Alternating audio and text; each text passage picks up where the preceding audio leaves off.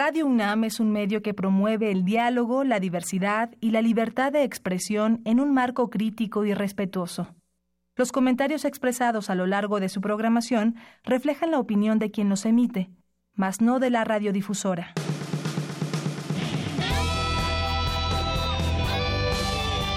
Prisma RU. Relatamos al mundo.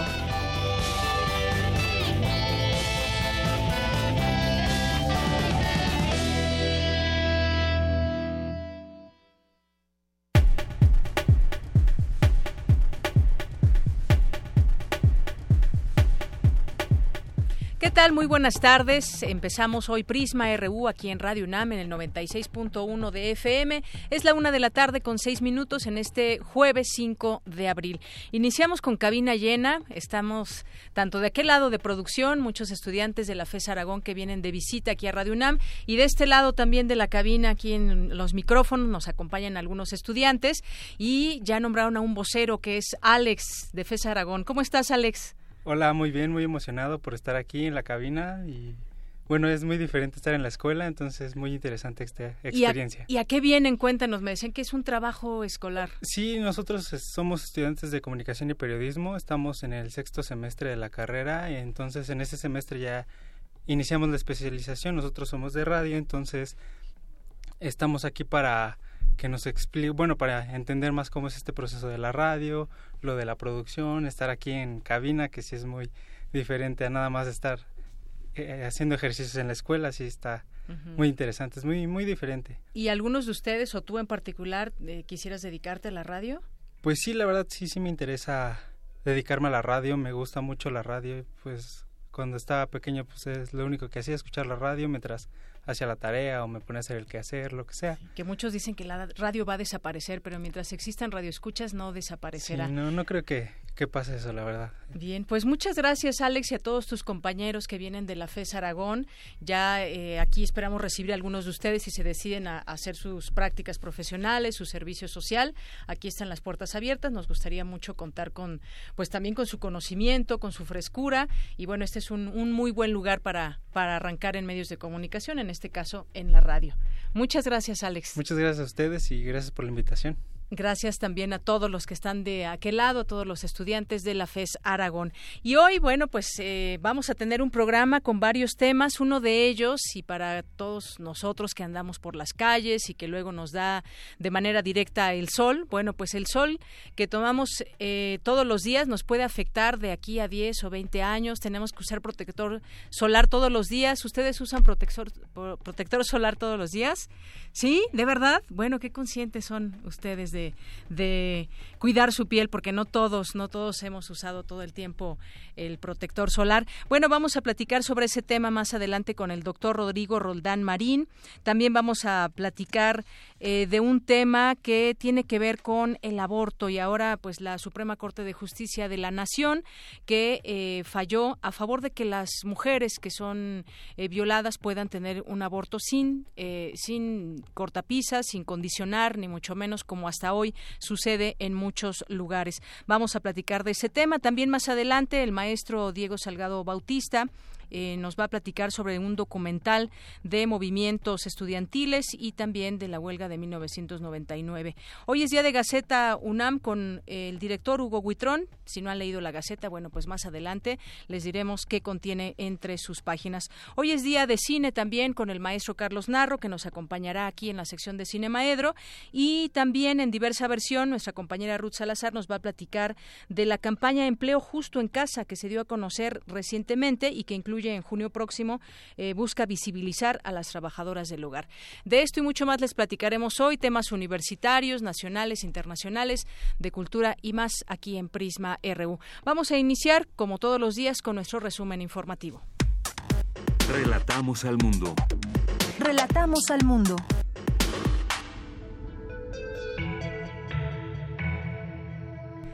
Es la una con diez minutos y hoy, jueves 5 de abril, por el manejo de los recursos hídricos, el proyecto del Parque Hídrico La Quebradora, desarrollado por un equipo multidisciplinario de la UNAM, obtuvo la medalla de oro de los Global eh, La Sim Awards 2018. La Unión de Universidades de América Latina y el Caribe celebra su séptima Asamblea General Extraordinaria, en la cual participa el rector de la UNAM, Enrique Graue. En unos minutos, Jorge Díaz nos tendrá todos los detalles. Representantes de los pueblos de Atenco y Texcoco se manifiestan en contra de la construcción del nuevo aeropuerto internacional de la Ciudad de México. Mi compañera Virginia Sánchez estuvo ahí y nos tendrá toda la información más adelante. Pese a las políticas migratorias de Donald Trump, la migración hacia Estados Unidos sigue en aumento, afirma el titular de la Comisión Nacional de Derechos Humanos. Más adelante, Dulce García nos ampliará la información. En los temas En los temas nacionales, México está en la mejor disposición de sostener una relación franca sobre temas de seguridad, migración y narcotráfico con Estados Unidos, dijo el secretario de Gobernación Alfonso Navarrete Prida.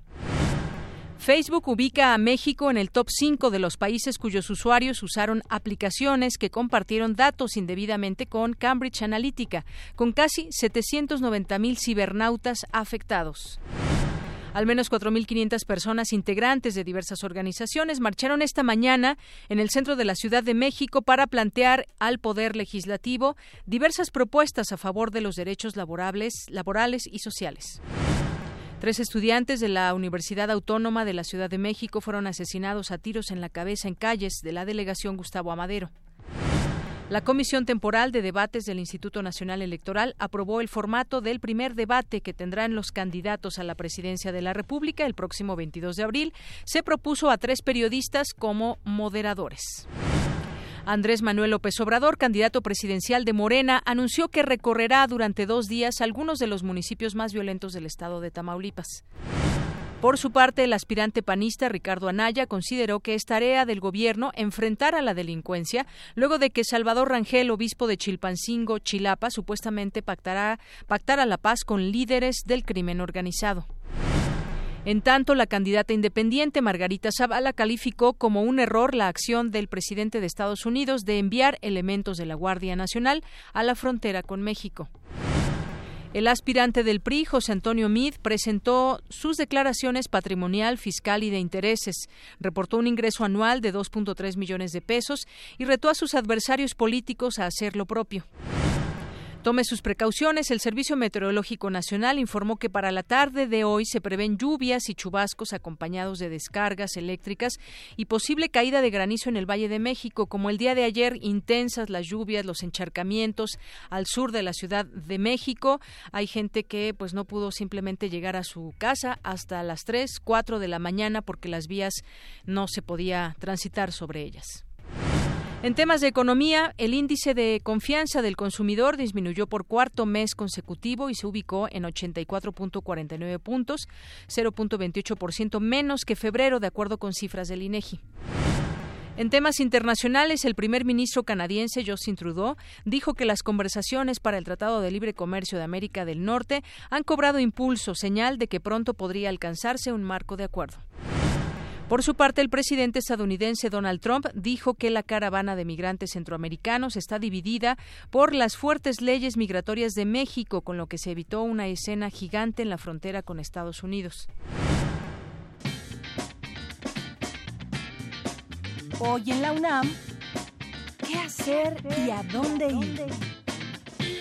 El Seminario de Investigación sobre Sociedad del Conocimiento y Diversidad Cultural te invita a la conferencia Competencias Culturales y Justicia en los Servicios de Salud, que impartirá el doctor Adalberto de Hoyos, académico del Instituto Politécnico Nacional. Asiste hoy a la sala Luis Villoro del Instituto de Investigaciones Filosóficas a las 4 de la tarde.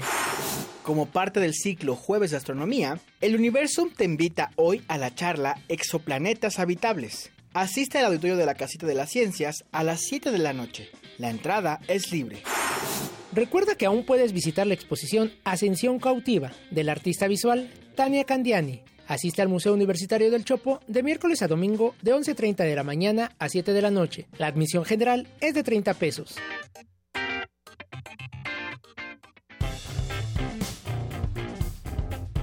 Campus RU una de la tarde con 15 minutos en nuestro campus universitario. Hoy Jorge Díaz nos platica sobre la autonomía universitaria que está más vigente que nunca, sobre todo por la incertidumbre, la intolerancia y el autoritarismo. Es lo que dijo el rector de la UNAM, Enrique Graue, al inaugurar la Asamblea de Universidades de América Latina. ¿Qué tal, Jorge? Bienvenido, buenas tardes. ¿Cómo estás, Yanira? Buenas tardes. Este evento que se desarrolló en la antigua Escuela de Medicina, en pleno centro histórico de la Ciudad de México. Ahí, en esta Asamblea General extraordinaria, y que es, previa a la reunión que habrá de realizarse próximamente en Córdoba, Argentina, eh, pues eh, se abordarán diversos temas, pero los puntos centrales es la autonomía, la independencia universitaria, la pluralidad que existe en cada una de las instituciones de educación superior en todo el continente y por supuesto también en España, ya que estuvo presente el rector magnífico de la Universidad de Salamanca, el doctor Ricardo Rivero Ortega. Pero si te parece, vamos a, lo que dijo el rector Enrique Graue, el rector de la UNAM, donde dijo que las universidades deben seguir siendo libres después de esta eh, este movimiento que en 1918 se iniciara justamente en Córdoba, Argentina, y que ese año se cumplen 100 años de este movimiento que le dio la calidad de autónoma a muchas universidades del continente de Latinoamérica. El rector dijo que el financiamiento, el cambio tecnológico, la formación de maestros y alumnos inmersos en la tecnología son los grandes retos que deben analizarse dentro de esa reunión previa a la que se llevará a cabo allá en el Cono Sur. Escuchemos lo que dijo el rector Enrique Graue al respecto.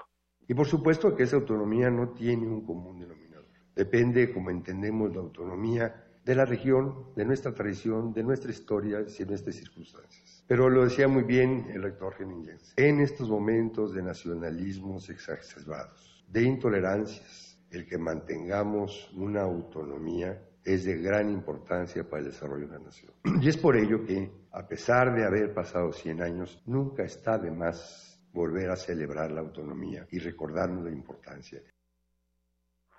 Y estuvo presente también el eh, presidente de la Unión de Universidades de América Latina, el eh, también rector de la Universidad de Costa Rica, el doctor Henning Jensen Pennington, quien eh, hizo referencia a un proceso electoral que acaba de terminar el pasado domingo allá en su país y dijo, ¿por, ¿por qué menciono el proceso electoral en Costa Rica? Porque justamente dio las bases para que eh, sigamos siendo independientes, sigamos con nuestra tradición democrática y que eso se traslada justamente a las instituciones académicas de aquel país. Escuchemos lo que dijo el doctor Jensen respecto a esta preservación de los valores universitarios y sobre todo mirar hacia un futuro, ¿qué es lo que se quiere? Cuidar la pluralidad universitaria y está en juego la permanencia de la institución que es la universidad. Vamos a escuchar al doctor Jensen. Traigo eso a, colación porque cuando pensamos sobre la universidad y pensamos sobre el futuro de la universidad como institución social y cultural, eh, resulta que sucede algo muy semejante. Se trata de preservar valores tradicionales, pero hacerlo con una visión innovadora hacia el futuro, o sea, al mismo tiempo pensando en las posibilidades de cambio. En su oportunidad, el doctor Ricardo Rivero Ortega, rector magnífico de la Universidad de Salamanca, se refirió a la fundación de su institución en el año 1218 y que, bueno, pues no se deben perder la tradición, la tradición de autonomía de las universidades, pero hizo referencia a algo muy particular. Se celebran en este o se conmemoran en este 2018 50 años de diversos movimientos estudiantiles en eh, América, en Europa, en todo el mundo y que dieron paso justamente a esta innovación eh, académica, tecnológica y en todos los aspectos del desarrollo social de las universidades y de ahí transmitirlo a la sociedad en general. Digo, es importante conmemorar y recordar que se perdieron vidas, se perdieron sueños por esos movimientos justamente de hace 50 años. Escuchemos al doctor Rivero Ortega. Quiero felicitar a la Universidad de Córdoba, Argentina. Lo haré después también por la conmemoración del centenario de la Reforma Cordobesa, un punto de inflexión en la comprensión de la universidad, la autonomía universitaria y la democracia en nuestras instituciones que debemos siempre tener presente. También quiero recordar que en este 2018 se conmemoran 50 años de movimientos revolucionarios universitarios en Europa y América Latina, cuyo recuerdo no debemos perder, porque se sacrificaron muchas ilusiones en aquella defensa por una transformación social desde las aulas universitarias y los movimientos estudiantiles. Nos encontraremos aquí estos días en México. Bueno, eh, de Yanira te comento que este, este, esta asamblea de la Unión de Universidades de América Latina durará eh, el día de hoy, durante todo el día, y mañana habrá conclusiones ya por la tarde, por ahí de las seis, siete de la tarde, y de la cual pues estaríamos dando cuenta de cuáles son las conclusiones que habrán de llevarse justamente a la reunión eh, plenaria que habrá en Córdoba, Argentina. Por el momento, la información que yo tengo. Muy bien, Jorge, pues muchas gracias por esta información. Un abrazo. Gracias. Hasta luego, Jorge Díaz. Y de ahí nos vamos con mi compañera Cristina Godínez. Estamos ante la elección más grande de nuestra historia, afirma el consejero presidente del INE, Lorenzo Córdoba. Cuéntanos, Cristina. Al participar en la primera sesión del seminario 2018, Año de Elecciones, Año de Reflexiones, organizado por el Colegio de México, Lorenzo Córdoba, consejero presidente del Instituto Nacional Electoral, dijo que estamos inmersos en la elección más grande de nuestra historia democrática, debido a que, con excepción de la gubernatura de Baja California, se renuevan todos los cargos de elección popular. Esto acorde con la reforma de 2014. El tamaño de la disputa por el poder político. Nunca antes en una misma elección había habido tantos cargos de elección popular en juego. Estamos hablando de 3.406 cargos entre los federales y los locales que estarán en disputa el próximo primero de julio. Además, perdón, tenemos 30 elecciones concurrentes, 30 elecciones locales concurrentes, cosa que nunca había ocurrido en la historia del país. Eh, solo Baja California y Nayarit tendrán elecciones federales, pero en el resto del país habrá eh, al menos algún cargo de elección popular local en disputa de manera concurrente con las tres elecciones federales.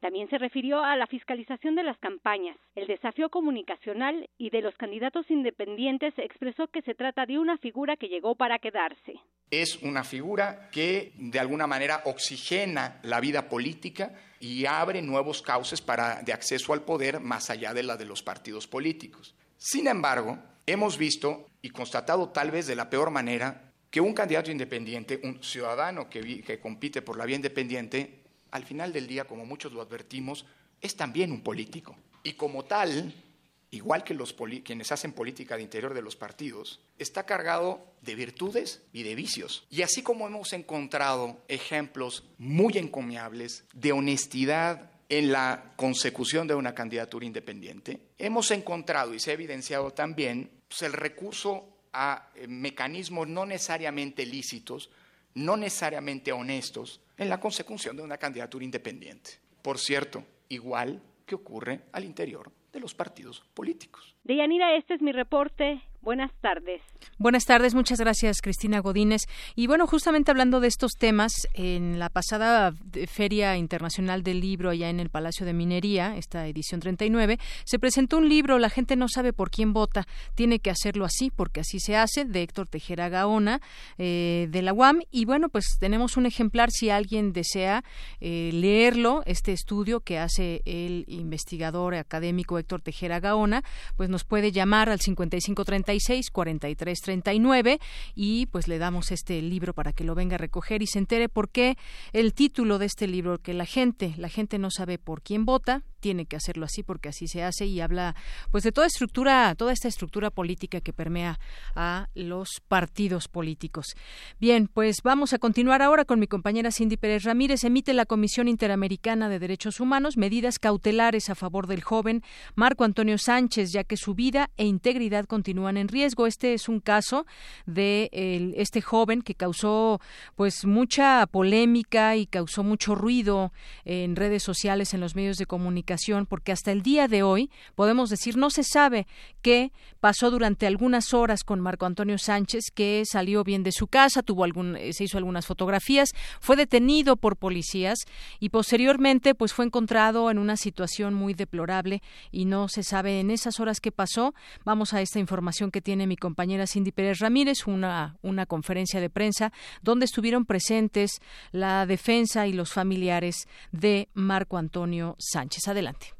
Así es, Deyanira, esta mañana se reveló esta información en donde sus padres, su representante legal y organizaciones de derechos humanos presentaron los avances del caso a dos meses del hecho. Cabe recordar que Marco Antonio desapareció cinco días después de que policías lo detuvieran el 23 de enero. Señalaron que han tenido muchos obstáculos para conocer el estado de salud y que a la fecha está imposibilitado para hablar de lo que le sucedió. La madre del joven, la señora Edith Flores, denunció que su hijo aún presenta problemas problemas debido a algunos medicamentos y a la ansiedad. A mi hijo lo sujetaban. Él decía que no lo amarraran porque lo amarraban entre los pies y las manos y se azotaba en la camilla y eso hacía que sangrara mucho de la nariz. ¿Y por qué no me lo decían? Llegaba la enfermera y mejor se daba la vuelta, ni siquiera me contestaban. Al doctor Ramírez Bermúdez, que es el subdirector de neuropsiquiatría, le he preguntado y se hace loco. O sea, se hace que no me escucha y, y no me dan una respuesta. Otra cosa que me molesta de ellos es de cómo manejan la información de manera tan irresponsable y eso me tiene indignada. Pero ahorita lo que más me preocupa y para mí es prioridad es la salud de mi hijo porque tiene 17 años. A raíz de las inconsistencias en el caso, se envió la petición a la Comisión Interamericana de los Derechos Humanos para que expidiera medidas cautelares de protección para evitar daños irreparables a los derechos humanos de Marco Antonio. Este organismo envió hace dos días al Estado mexicano las medidas que deberá adoptar. Escuchemos a Marcia Aguiluz, directora del Programa para Centroamérica y México del Centro por la Justicia y el Derecho Internacional. Lo que seguiría, aparte de la orden que da la Comisión Interamericana es que las medidas que se adopten para proteger estos derechos de Marco Antonio tienen que ser adoptadas en consenso con su familia y con los representantes legales. Entonces nosotros esperaríamos tener una reunión muy pronto. Generalmente quien es el interlocutor ante la Comisión Interamericana es la Secretaría de Gobernación y también en ocasiones eh, la Secretaría de Relaciones Exteriores. Entonces esperaríamos pues el contacto bastante inmediato con ellos para efectos de tener una mesa de diálogo y un consenso de las medidas que consideramos que son pertinentes. La Comisión Interamericana está pidiendo también que se informe en un determinado plazo sobre cuáles son las acciones que el Estado mexicano estaría adoptando precisamente en cumplimiento de las medidas cautelares. Está dando 15 días en concreto al Estado mexicano para que informe, por lo tanto esperaríamos que mañana, más tardar, pudiéramos tener este diálogo con el Estado. De acuerdo con Simón Fernández León del Instituto de Justicia Procesal, el caso fue atraído por la Comisión Nacional de los Derechos Humanos a petición expresa de los familiares. Asimismo, dijo que la carpeta de investigación que tiene la PGR está bajo la hipótesis de desaparición forzada. Ha aceptado una serie de eh, propuestas de, datos de prueba eh, sugeridos por las organizaciones eh, con el propósito de esclarecer o de eh, tener elementos en contra de esta versión oficial, que es eh, que él fue detenido por un periodo de cinco minutos y posteriormente liberado. ¿Qué sucedió en esos momentos? ¿Por qué no se le llevó a la agencia del Ministerio Público? ¿Quién lo tenía bajo custodia y cuáles fueron las comunicaciones que entablaron los policías? Porque de eso no se tiene indicio, que es una investigación también inédita en la medida en que hay una persona que fue ya también localizada, un adolescente, eh, que está en vigor la Ley General de Desaparición y que esto también genera obligaciones a las autoridades. Y en el marco del amparo lo que tenemos, un juzgado federal va a analizar como violación a derechos humanos la desaparición forzada, que es lo que se está reclamando tanto a las autoridades de la Ciudad de México, eh, policías que lo detienen, que lo tienen bajo custodia y que ellos sostienen que lo liberaron, autoridades eh, ministeriales que negaron eh, el paradero de Marco Antonio, autoridades eh, del Estado de México, tanto Policía de Tránsito Municipal de Tlalnepantla como el juez calificador. Es la información que tenemos del caso de Yanira, seguiremos muy pendientes. Hasta aquí el reporte. Muy buenas tardes. Gracias, Cindy. Muy buenas tardes. Pues sí, efectivamente, como lo han dicho sus familiares, la información que se dio a conocer en un primer momento también se dio de manera irresponsable. Se dieron a conocer rumores que no que resultaron no ser reales a final de cuentas. Se está hablando también de desaparición forzada. Está la Comisión Interamericana de Derechos eh, Humanos que pues eh, ya da a conocer algunos lineamientos para proteger la vida de, también de, él y de sus familiares y sobre todo pues tratar de llegar a la verdad en este empuje que se da por parte de, eh, de instituciones. Pues estamos esperando eso, que se conozca qué pasó con este joven Marco Antonio Sánchez, porque hasta el día de hoy no, no se sabe. Las autoridades no han podido resolver eh, qué pasó durante todo el tiempo que estuvo desaparecido este joven. Queremos escuchar tu voz. Nuestro teléfono en cabina es 55 36 43 39. Bien, pues ya estamos en este espacio con el doctor Rodrigo Roldán Marín para platicar sobre eh, pues lo referente al cáncer de piel, el sol. Muchas personas siguen pensando que el sol puede ser sano, pero ya vamos a platicarlo con él. Él es dermatólogo con subespecialidad de cáncer de piel y responsable de la clínica de oncodermatología de la UNAM. ¿Qué tal, doctor? ¿Cómo está? Bienvenido a este espacio. Muy buenas tardes. Hola, Deyanira, bien, gracias a tus órdenes. Encantado de participar contigo y con tu auditorio. Gracias, doctor. Estaba leyendo que de entre todos los tipos de cáncer, el de piel es el que más se ha incrementado en el mundo. ¿Por qué razón se, el sol cada vez es más dañino o qué es lo que está sucediendo, doctor? Eh, bueno, tiene que ver con dos cosas. Una es conductual, eh, es decir, cada vez hacemos más actividades al aire libre y muchas veces cuando nos exponemos al sol cada vez nos protegemos menos eh, mediados del siglo XIX, la moda era ser blanco, ¿no? La gente incluso se, echaba talco o polvo blanco para verse blanco. Salían de manga larga, guante blanco, sombrero, vestidos largos, etcétera. Eh, ahora las conductas cambian y la gente cuando se expone al sol muchas veces más bien usa manga corta, pantalón corto. Este, cuando van a la playa, pues obviamente los trajes de baño también eh, históricamente puedes revisar y cada vez se han hecho más pequeños, ¿no? Este, entonces, uno tiene que ver con eso, es decir, cada vez exponemos más cantidad de piel eh, de manera, digamos, abusiva, ¿no? Así es. Eh, y la otra tiene que ver, evidentemente, con el adelgazamiento de la capa de ozono, que permite que ahora la, el planeta Tierra reciba más radiación que la que se recibía hace 50 o 100 años. Y, bueno, doctor, estas cifras nos siguen llevando a otras porque cada año se detectan 16 mil nuevos casos de cáncer de piel eh, tan solo en México y eh, yo creo que tiene que ver también con que carecemos de una cultura de la prevención, es decir, muchas muchas personas no saben que se debe utilizar bloqueador solar todos los días. Platíquenos también cómo podemos eh, prevenir el cáncer de piel. El, bueno, como bien mencionas, el cáncer de piel, la enorme fortuna es que es un cáncer que se puede prevenir al 100%. eh, bueno, prácticamente al 100%. Influyen dos cosas, genética y justamente la parte conductual o de, de hábitos de exposición solar. Pues la genética no la podemos modificar, pero los hábitos de exposición sí. Entonces, sería recomendable que toda aquella persona haga un hábito diario del uso del protector solar, ¿no? Este, así como nos bañamos todos los días, pues nos deberíamos de poner protector solar todos los días, porque desde el primer día de vida nos da luz, ¿no? Y esa luz progresivamente va dañando nuestra piel. Por eso, si no nos cuidamos adecuadamente, esa radiación solar que recibimos en la infancia y la adolescencia, cuando tenemos 40, 50 o 60 años, viene a pasarnos factura. Y nos pasa factura en el menor de los casos como manchas y arrugas, pero en el peor escenario como cáncer de piel. En el peor escenario cáncer de piel. Y justamente, eh, doctor, se nos dice que ahora debemos de, utilizar eh, un bloqueador. ¿Qué características debe tener? Y además creo que nos da a usted mucha claridad en esto. Desde pequeños, desde niños, se debe empezar a usar todos los días, cuántas veces al día y qué tipo de protector solar, porque hay muchos tipos. El bloqueador solar tiene que ser uno de el que te guste, el que te acomode a tu tipo de piel. No es un tema de marca, es un tema de uso. Muy bien. Eh, entonces, idealmente tiene que tener un factor de protección solar como mínimo de 30 o mayor. Eh, idealmente que ofrezca protección contra radiación ultravioleta tipo B y también contra radiación ultravioleta tipo A. Eh, y idealmente si estoy expuesto al, como mínimo debemos aplicarlo en la mañana y al mediodía. si estoy haciendo deportes, si me metí a nadar, este, pues obviamente reaplicarlo probablemente cada dos a tres horas cada dos a tres horas. ¿Qué significa este factor que tienen los bloqueadores que dice 30 más o 50 más? ¿Qué significa ese número, doctor?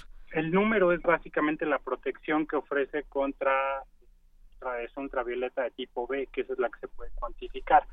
eh, y esa es la que para lo que se estandarizaron los el factor de protección solar. Entonces, digamos, el, el FPS 30, o el factor de protección solar 30, lo que quiere decir es que del 100% de la radiación que se recibe, solo el 30% penetra. ¿Ok? Entonces, eh, 30% aún, digo, es una disminución del 70%, que es bastante importante. Pero ahora ya hay protectores solares que ofrecen una protección 50 más, es decir, que más de la mitad de la radiación que recibimos queda totalmente bloqueada. Eh, es recomendable idealmente también que tengan un componente de pantalla, con pantalla mineral, con óxido de zinc, dióxido de titanio, ya que estas sustancias son bastante más estables eh, en cuanto a su duración y, a la longitud de onda de protección que nos ofrecen. El tema es que la mayoría de estos son los protectores que dan este efecto como de Gasparín, ¿no? Que te dejan blanquito y que muchas veces estéticamente no gustan. Sí. Afortunadamente ya también la industria farmacéutica les ha añadido tinte o color y entonces esto facilita mucho el apego al, al, uso del bloqueador, particularmente entre las mujeres, porque lo pueden usar incluso como un sustituto a su maquillaje. Así es, ya y con, con este color, color piel. Eh, doctor, también algo que usted menciona ahorita, tiene, debe de tener este bloqueador un componente de pantalla. Justamente cuando platicábamos de ese tema con eh, todos nuestros eh, compañeros aquí en nuestra mesa de, de editorial, pues platicaba, decía alguien que se necesitaba aparte ponerse este una crema que fungiría como pantalla o viene dentro del propio bloqueador. No, es simplemente un tema de revisar los componentes, pero ya muchos de los protectores solares tienen un componente de pantalla. Y otra pregunta también, doctor. De pronto uno, eh, mucha gente va de vacaciones a la playa y se expone al sol y se pone bloqueador o, bronceador, que son cosas diferentes, y entonces pues toma durante horas sol, durante varios días, a lo mejor tres, cuatro, cinco o hasta más días. Eh, yo estaba leyendo dentro de algunas eh, declaraciones que usted hacía que em, el sol provoca daños progresivos y acumulados y los rayos recibidos hoy tendrán repercusiones dos, tres o cuatro décadas después. ¿Qué es lo que nos va a pasar si, si nos exponemos eh, por largos periodos al sol? Pues como bien mencionas, estas quemaduras solares que recibes en la infancia y la adolescencia, ya decíamos, te van a pasar factura cuando tengas 40, 50 o 60 años. Y en el menor de los escenarios se manifiestan como manchas y arrugas, sí. pero en el peor de los escenarios se manifiestan como cáncer de piel. Entonces, yo no pretendo que la gente haga vida de vampiro y solo viva de noche. Sí. Se puede hacer vida al aire libre perfectamente bien, pero protegiendo la piel. Lo que siempre tengo que evitar es que la piel se me ponga rosa o roja y me arda. Esas quemadas de sol que te ardes cuando vas a la playa o eh, que no te protegiste adecuadamente y la piel te arde, lo de menos es la ardida porque siete o diez días después te despellejas y ya está. Pero eso ya genera un daño permanente que se va a venir a manifestar varias décadas después.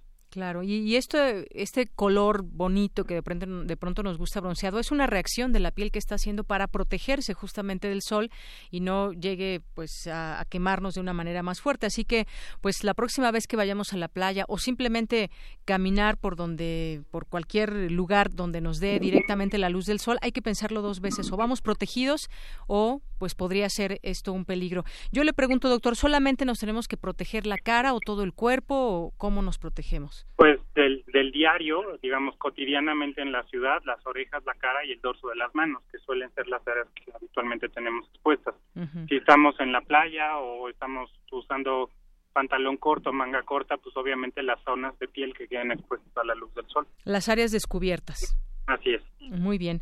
Bueno, doctor, pues muy interesante todo esto que nos dice. Ojalá que logremos eh, que mucha gente prevenga eh, problemas de, de, cáncer y problemas también de manchas de la piel o incluso también arrugas prematuras. Hay que utilizar cualquier bloqueador que nos acomode, pero hay que usarlo todos los días, por lo menos dos veces al día. Sí, y entender que no existe tal cosa como un bronceado sano, que el bronceado, como bien mencionabas, es ya un mecanismo de defensa de la piel protegiéndose de los efectos nocivos de la radiación ultravioleta emitida por el sol. Claro, no hay bronceado sano entonces. Oiga, y rápidamente se me, me acordé de, ahora están muy de moda irse a broncear a algún spa o algo así. Esto también me imagino tendrá repercusiones. ¿Qué, qué nos puede decir, doctor? Sí, por desgracia en México este es un tema que no está regulado ni legislado, pero en otros países eh, está totalmente prohibido, ¿no? Este, eh, ya sabemos que las camas de bronceado son como si existiera un brazo mecánico gigantesco que me pusiera a centímetros del sol, ¿no? Entonces, a los miles de millones de kilómetros de distancia que está en la Tierra produce cáncer de piel. Ahora imagínate qué sucede si me pongo a centímetros. Claro. Pues bueno. El riesgo, el riesgo de cáncer se incrementa dramáticamente. Con estas camas de bronceado. Bueno, pues ojo ahí también a todas las personas que comúnmente van a darse un bronceado en estas camas. Doctor, pues muchísimas gracias por esta información tan útil que nos proporciona. Con mucho gusto, encantado y bonita tarde. Igualmente, doctor, hasta luego. Hasta luego. Muy buenas tardes al doctor Rodrigo Roldán Marín, dermatólogo con subespecialidad en cáncer de piel y responsable de la clínica de oncodermatología de la UNAM. Bueno, pues a protegernos del sol. Porque tu opinión es importante, síguenos en nuestras redes sociales, en Facebook como Prisma RU y en Twitter como arroba PrismaRU. Queremos escuchar tu voz. Nuestro teléfono en cabina es 55 36 43 39. Continuamos una de la tarde con 41 minutos. Pasemos a este tema donde en un fallo histórico la Suprema Corte de Justicia de la Nación determinó que todas las autoridades del sector salud del país deben practicar un aborto cuando la mujer lo solicite en caso de que el embarazo sea producto de una violación. De lo contrario, incurrirán en violaciones graves a los derechos humanos y reproductivos. Para hablar de ese tema ya está en la línea telefónica la maestra Lourdes Enríquez. Ella colabora en el programa universitario de estudios de género de en la Coordinación de Investigación y Proyectos Académicos. ¿Qué tal, maestra? Bienvenida a este espacio de Radio UNAM Prisma RU. Hola, buenas tardes. Muchas gracias por la invitación. Eh, maestra, pues yo quisiera eh, conocer su opinión al respecto de esto. Creo que es una, una lucha que finalmente se ve eh, de alguna manera alcanzada y ya de, con un tema legal donde ya se obliga a eh, las autoridades del sector salud a realizar un aborto en caso en caso de violación y, e incluso pues hay varios ejemplos en los que se tomaron en cuenta y se recuerdan donde había incluso malformaciones y no permitieron que las mujeres abortaran. Así es, eh, sí realmente como bien lo dices es un fallo histórico y bueno yo aplaudo que la Suprema Corte de Justicia de la Nación haya entrado al fondo de este asunto y haya discutido pues esta situación tan grave que era el negarles el servicio de salud reproductiva a mujeres que pedían una interrupción del embarazo legal por y estaban embarazadas por una violencia sexual, no por violación. Y bueno, esto viene de una norma oficial mexicana, la norma 046, la norma de violencia que recientemente fue este modificada porque ya no es necesario que las mujeres vayan a denunciar, sino que la autoridad sanitaria, la autoridad en los hospitales, los servicios de salud reproductiva tienen que creer en sus dichos y darles el servicio de interrupción legal del embarazo cuando cuando ha sido por, por violencia sexual, pues esto es un paso muy importante por el que se luchó por muchos años. De hecho, esta norma 046 que obliga a todos los estados de la República a dar ese servicio, es decir, a interrumpir legalmente el embarazo de una mujer embarazada por violación, eh, viene de un eh, de, de un arreglo amistoso con la Corte Interamericana de Derechos Humanos, el caso Paulina del 2000, que se llevó a litigio, un caso de una menor embarazada por un familiar que las autoridades de su estado de Baja California no le permitieron la interrupción del embarazo. El secretario de Salud de aquel entonces eh, pues se, se eh, no estaba de acuerdo, hizo todo lo posible porque se dilatara la resolución y bueno, la, la niña eh, continuó con el embarazo, dio a luz, pero este caso se litigó por varias organizaciones mexicanas, llegó a la Corte Interamericana de Derechos Humanos y en un eh, arreglo amistoso eh, se comprometió nuestro país a que ninguna otra mujer sufriera lo que había sufrido esta niña Paulina embarazada por violencia sexual, por violación. De ahí sale la norma 046 y tenemos el caso que se resolvió la Suprema Corte en Morelos en el que le fue negada a una menor de el poder interrumpir. Eh, se litigó estratégicamente eh, por el Grupo de Información en Reproducción elegida, una organización que lleva estos asuntos por la vía jurídica, que da acompañamiento a este tipo de casos. Y, y bueno es muy es muy importante que haya que lo haya traído la Suprema Corte de Justicia de la Nación y que haya entrado al fondo del asunto y se haya resuelto de esta manera. Creo que va a ayudar mucho a ir avanzando en, en este tipo de asuntos tan lamentables que vemos con tanta frecuencia y, y que son producto de la normalización de la violencia sexual en nuestra sociedad. Exacto, maestra. Y además, bueno, hubo muchos otros casos que podríamos aquí ir nombrando. Muchas veces eh, menores de edad, acompañadas de sus padres, se les negaba este, este derecho. Y el argumento en muchos de estos casos era que no existía la justificación médica para el aborto y de esta manera, pues, le decían simplemente a la paciente que se retirara a su casa y que, pues, continuara con, con los cuidados eh, médicos durante el embarazo. Esto viene a cambiar la vida de muchas mujeres que, producto de la violación, pues eh, muchas veces no tenían esta opción más que tener al hijo. En el caso que usted mencionaba, incluso ahí en, Morelos, en Cuernavaca, eh, se tenía conocimiento que incluso el producto presentaba una malformación congénita y bueno, pues era ya también una causal para practicarlo y ni así se, se llevó a cabo esta, eh, este, este aborto.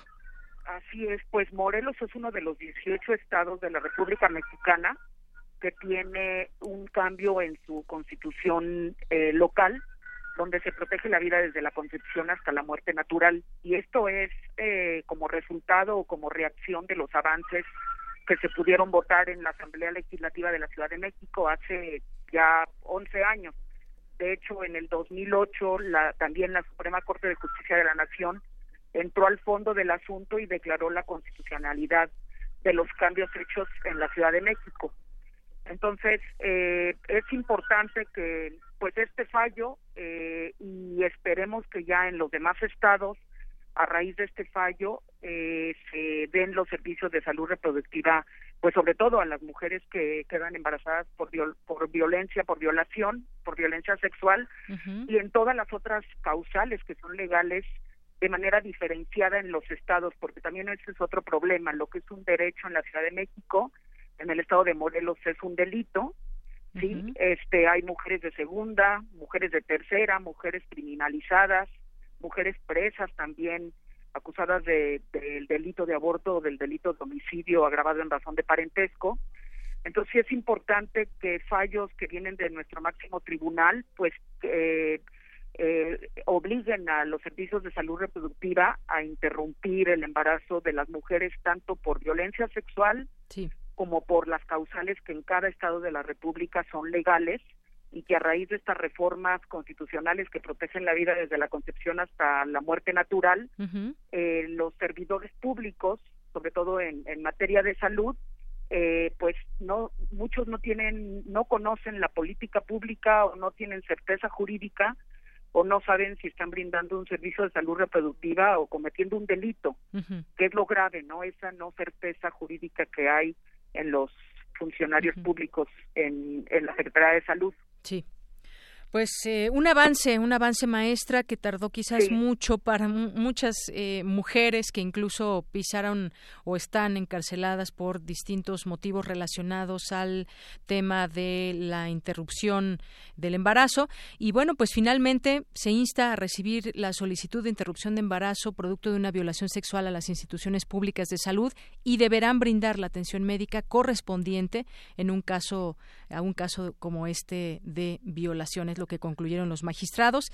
Y bueno, pues enhorabuena, se celebra esta decisión histórica, decíamos al inicio, y que todo sea para, pues para bien de, las mujeres y pues bueno, producto de una violación ya de por sí es algo, algo bastante fuerte dentro del eh, pues un golpe psicológico y una agresión física muy fuerte para las mujeres. Claro, sí, el, el negarles el servicio es revictimizarlas. Así es. Y ahora revictimizarlas desde el Estado, ¿no? Una violencia institucional contra ellas, la mayoría mujeres pobres, mujeres vulnerables, eh, mujeres, este, pues realmente que no tienen los medios para resolver su situación y por eso van a los servicios de salud reproductiva. Muy bien. Pues maestra, muchísimas gracias por conversar con nosotros aquí en Prisma RU de Radio UNAM. No, pues muchas gracias por la invitación. Muy buenas tardes. Gracias. Gracias, maestra. Maestra Lourdes Enríquez colabora en el Programa Universitario de Estudios de Género de la Coordinación de Investigación y Proyectos Académicos. Queremos escuchar tu voz. Nuestro teléfono en cabina es 55 36 43 39. Porque tu opinión es importante, síguenos en nuestras redes sociales, en Facebook como Prisma RU y en Twitter como arroba PrismaRU.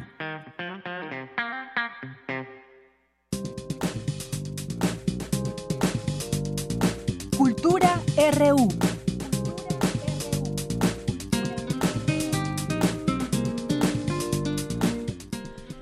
Es la una de la tarde con 50 minutos y entramos a la sección de cultura. Ya está aquí con nosotros Tamara Quiroz y un invitado. ¿Qué tal, Tamara? Buenas tardes. Así es, Deyanira, muy buenas tardes. Te saludo con mucho gusto, al igual que a todos aquellos que nos acompañan a través de la frecuencia de Radio UNAM. Los invitamos a sintonizar el 96.1 de FM, también www.radio.unam.mx y también a unirse a nuestras redes sociales. Nos encuentran como Prisma RU.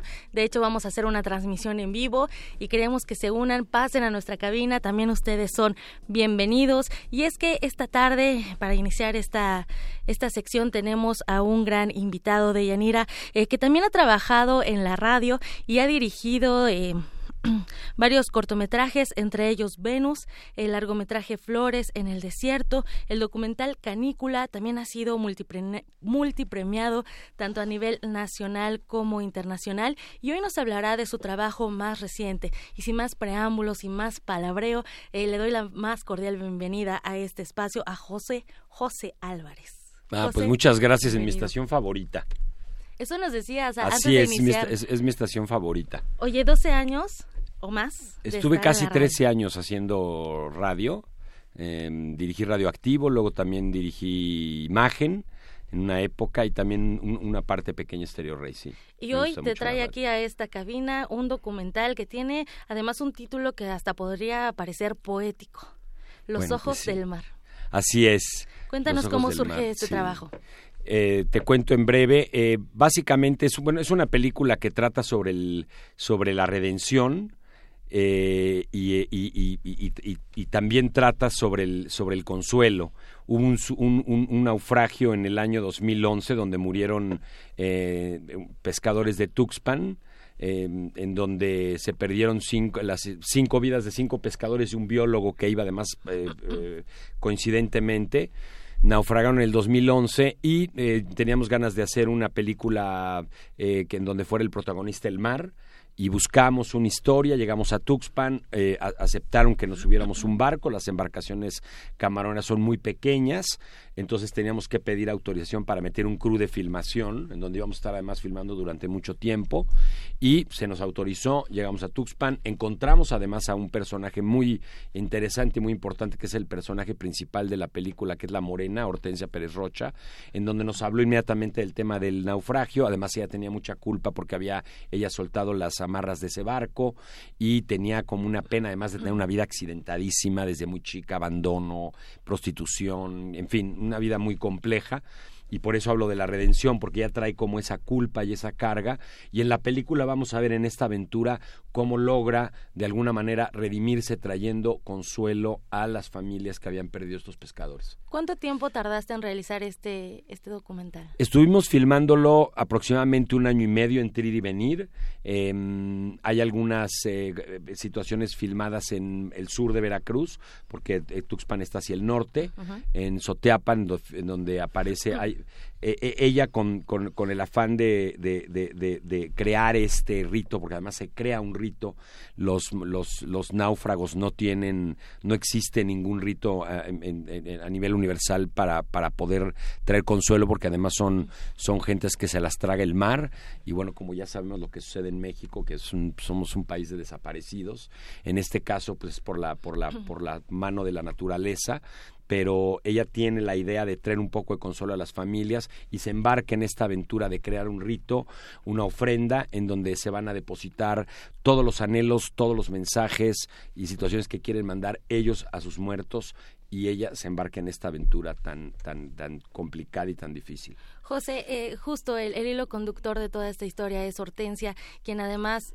tiene, siendo una, bueno, carga una culpa o se la atribuye, también podríamos ponerlo así, que a lo mejor se lo atribuye, ¿no? Así es. De, hablas de estas ofrendas eh, que, bueno, en cajas, que incluso los hijos participan. ¿Hemos perdido la fe o la fe no se pierde? Bueno, yo creo que la fe se puede llegar a perder, ¿no? De hecho, mis películas eh, eh, básicamente tratan las diferentes prácticas de fe, ¿no? Es decir, en el caso de Flores en el Desierto son los Wirrari, que son los huicholes, que son, bueno, gente que vive absolutamente... Ellos viven nada más que con una diferencia. Viven una vida absolutamente ceremonial, pero ellos viven con un tema que, se, que, yo, le, que yo le llamo fe vivencial. Para ellos, el fuego sí es su abuelo, el sol es su padre, la mar es su madre, o sea, muy claramente, ¿no? Eh, en el caso de los tonacas viven de otra manera relacionados con la fe, también los danzantes voladores, etcétera. Y en este caso, pues surge este rito que no existe en ningún lugar y, y, ella, ella lo lleva a cabo, ¿no? En, en, el, en el Festival Suizo en Nyon Visions Durrell nos dieron un premio justamente esta eh, eh, asociación ecuménica porque ellos decían que que, que, estábamos inventando con la película, estábamos inventando un rito para los náufragos desaparecidos, ¿no? Que trae de alguna manera cierto consuelo. Oye, además, e, este tema de los pescadores, ¿no? Salen a realizar su trabajo, se embarcan y no saben si van a regresar a casa. Pues sí, ¿no? Siempre viven con ese con esa situación. Particularmente los camaroneros van hasta llegan a ir hacia hasta más de 90 días sin tocar tierra. Nos podemos imaginar lo que es esa vida, que es un es, digamos el lienzo de la película está ahí en, en el oficio de la pesca, de la pesca camaronera. Entonces vamos a ver los pescadores camaroneros cómo, cómo viven sus vidas, que además 90 días sin tocar tierra, sin estar cerca de sus, de sus familias, te podrás imaginar que casi entran como en un estado monástico, ¿no? Porque pues no no no, no tienes un contacto social con nadie más que con sus eh, cuatro o cinco compañeros y entonces es este recogimiento en el que ellos entran les hace también de alguna manera inventarse una nueva fe porque no van a la iglesia, no van a las primeras comuniones, ni a los bautizos, ni a las bodas, ni a nada. Pues y también una nueva familia, sus compañeros. De Exactamente, es lo que se dice de hecho en la película, no se llaman así que es como una familia porque además vienen de muchos lugares del país, se juntan en una embarcación y se embarcan por 90 días. Vienen tres días al, al, después del viaje y se vuelven a ir. Entonces prácticamente habitan en el mar. Sus creencias son distintas, que ellos a, mucho un diálogo interior, pero también pues eh, viven en la naturaleza, entonces el cielo, las estrellas, la luna, el sol, el mar es como su propio Dios. Así es. Oye, José, ¿cuándo se estrena? ¿Se estrena hoy este documental? Se estrena hoy. Estamos muy contentos después de cuatro años ya llegar aquí a este punto. Este, ya se, proyectó en otros lugares, pero aquí en la Ciudad de México lo podremos ver a partir de hoy. Bueno, en México ha estado en, el Festival de Morelia, inauguramos en la película el Festival de Guadalajara. Este estuvimos un día en la Cineteca también con Ambulante y ahora, bueno, ya se estrena a nivel nacional. Vamos a estar en, en Monterrey, Tijuana, Puebla, Toluca, Ciudad de México, eh, en, Veracruz vamos a estar en Tuxpan, en el puerto, en, en, Jalapa. Eh, no se me olvida alguno, creo que son todos. Y Guadalajara también, por supuesto. Y también en la Cineteca Nacional, aquí en y en la, Cineteca Nacional, ¿no? No podía faltar. Así es. José, además eh, quiero quiero mencionar al auditorio que nos regalas unas postales del mar, el atardecer en el mar, que es maravilloso también. Entonces creo que vale la pena ser parte de esta tripulación y ver este documental Los Ojos del Mar. Así es. Bueno, y los amaneceres y las noches y las tormentas. El mar es mágico. El mar es absolutamente mágico. Y es lo que, lo que dice Hortensia, ¿no? Además, ella siente siempre que, siempre que voltea a ver al mar que alguien la está viendo. Por eso la película se llama Los Ojos del Mar. Excelente. Muy bien, Deyanira. Bueno, José Álvarez, muchísimas gracias por venirnos a hablar de este último trabajo que estás presentando, Los Ojos del Mar. Queda la invitación hecha para todo el auditorio para que vayan y vean este documento. Muchas gracias, un gusto estar aquí en Radio Universidad. Al contrario, gracias, por visitarnos. Gracias. De Yanira Auditorio y bueno, ya para finalizar y en otra información, les comento que hoy en la Casa Chihuahua se llevará a cabo el segundo conversatorio, la reactivación del campo mexicano. En este conversatorio participan el doctor Antonio Torrent Fernández, miembro de la Unión de Científicos Comprometidos con la sociedad, al igual que el doctor Alejandro Espinosa Calderón, el doctor José Isabel Cortés del Colegio de Posgraduados y también el doctor Armando Batra, exdirector del Instituto de Estudios para el Desarrollo Rural Maya y también académico de la UAM, la Universidad Autónoma Metropolitana. El conversatorio tiene como eje central el campo, ya no, del mar nos vamos al campo y nos vamos también al maíz y bueno, se llevará eh, este conversatorio al margen de la exposición fotográfica La agricultura, pilar de la gastronomía, acá cargo de David Lauer. Él es un activista muy comprometido con este tema del, del, maíz transgénico y platicamos con él, así que vamos a escuchar un poquito de lo que nos compartió acerca de esta exposición. Trate de captar la importancia comunitaria de estos alimentos. El maíz es mucho más que un grano, es la amalgama cultural de muchos pueblos. Se reúne la gente celebrando esa cosecha a la hora que están haciendo tamales, un acto también de agradecimiento. Es todo un evento cultural. Por eso es tan importante cuidar la, la biodiversidad a toda costa, Bien, pues de gracias, Auditorio, un tema que, que, bueno, no debe de perder importancia y que nos hace reflexionar acerca del tipo de alimento que consumimos, acerca también de la economía del campo mexicano. Y bueno, si ustedes quieren también dialogar, la cita es hoy a las 7 de la noche en Casa Chihuahua, ubicada en el número 198 de la calle Querétaro, en la colonia Roma, aquí en la Ciudad de México. Ya, dos opciones así en cortito. Por hoy me despido y les deseo una excelente tarde. Gracias, Tamara. Muy buenas tardes. Ahí chequemos horarios en la, en la Cineteca para ver este documental documental de los ojos del mar. Muchas gracias y vamos a un corte, ya son las dos de la tarde, regresamos. Prisma RU. Relatamos al mundo.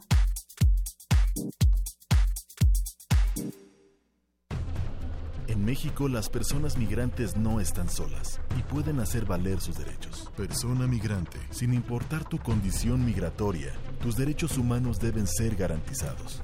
Tienes derecho a que se respete tu integridad física y psicológica. Tienes derecho a estar informado. Tienes derecho a protección jurídica y humanitaria.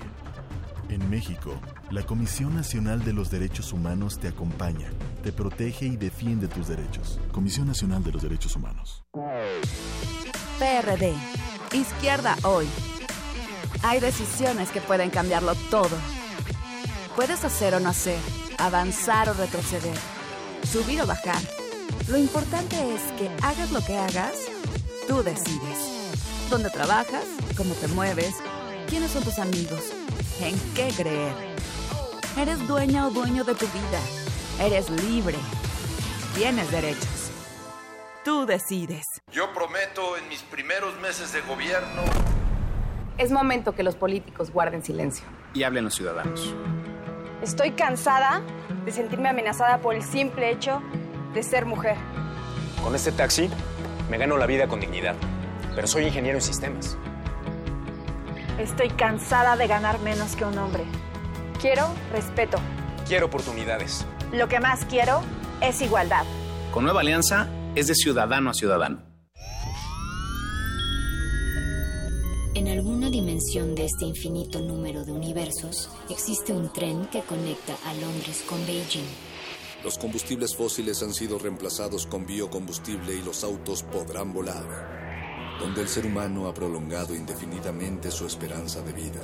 Y su conciencia podría trascender su muerte. Ese universo podría ser nuestro universo. Resistor. Esto es una señal. Miércoles. 22 horas. Por el 96.1 de FM. Radio UNAM.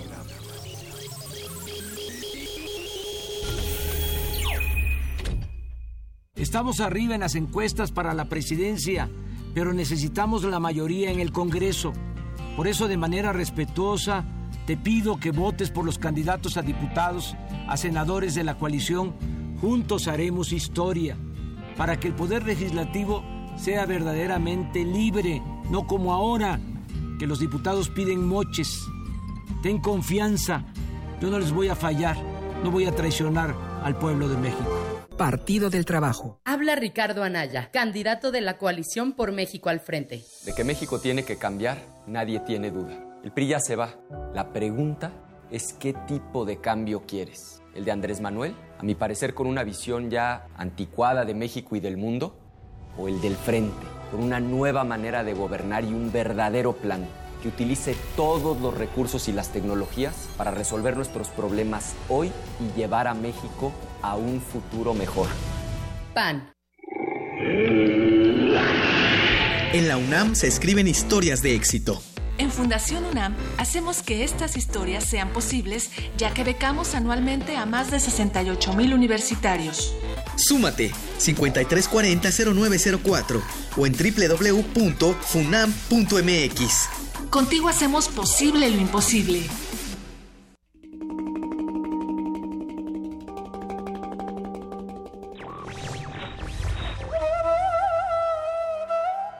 Nadie puede ser perfectamente libre hasta que todos lo sean. San Agustín.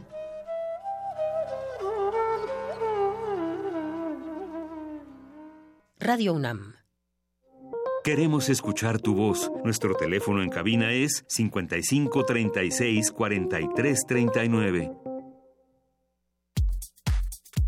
Tu opinión es muy importante. Escríbenos al correo electrónico prisma.radiounam@gmail.com.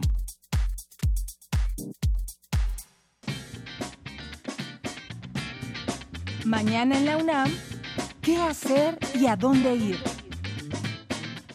Como parte del Seminario Permanente 2018, Perspectiva de Género, la Escuela Nacional de Trabajo Social organiza el foro Género y Movimiento Feminista, a cargo de la doctora Delia Selene de Dios Vallejo. Asiste mañana 6 de abril a las 11 de la mañana al auditorio 8 de marzo de 1857 en Ciudad Universitaria. La Dirección General del Deporte Universitario te invita al encuentro de fútbol americano entre la Facultad de Ciencias Políticas y Derecho. Asiste mañana a las 12 del día al campo 2 de Ciudad Universitaria. Si te gusta el cine mexicano, no te puedes perder la cinta Amores Perros del director mexicano Alejandro González Iñárritu, que se proyectará mañana viernes 6 de abril en punto de las 11 de la mañana en la sala José Revueltas, ubicada en Avenida Insurgente Sur 3000. La admisión general es de 40 pesos, con descuento especial a estudiantes.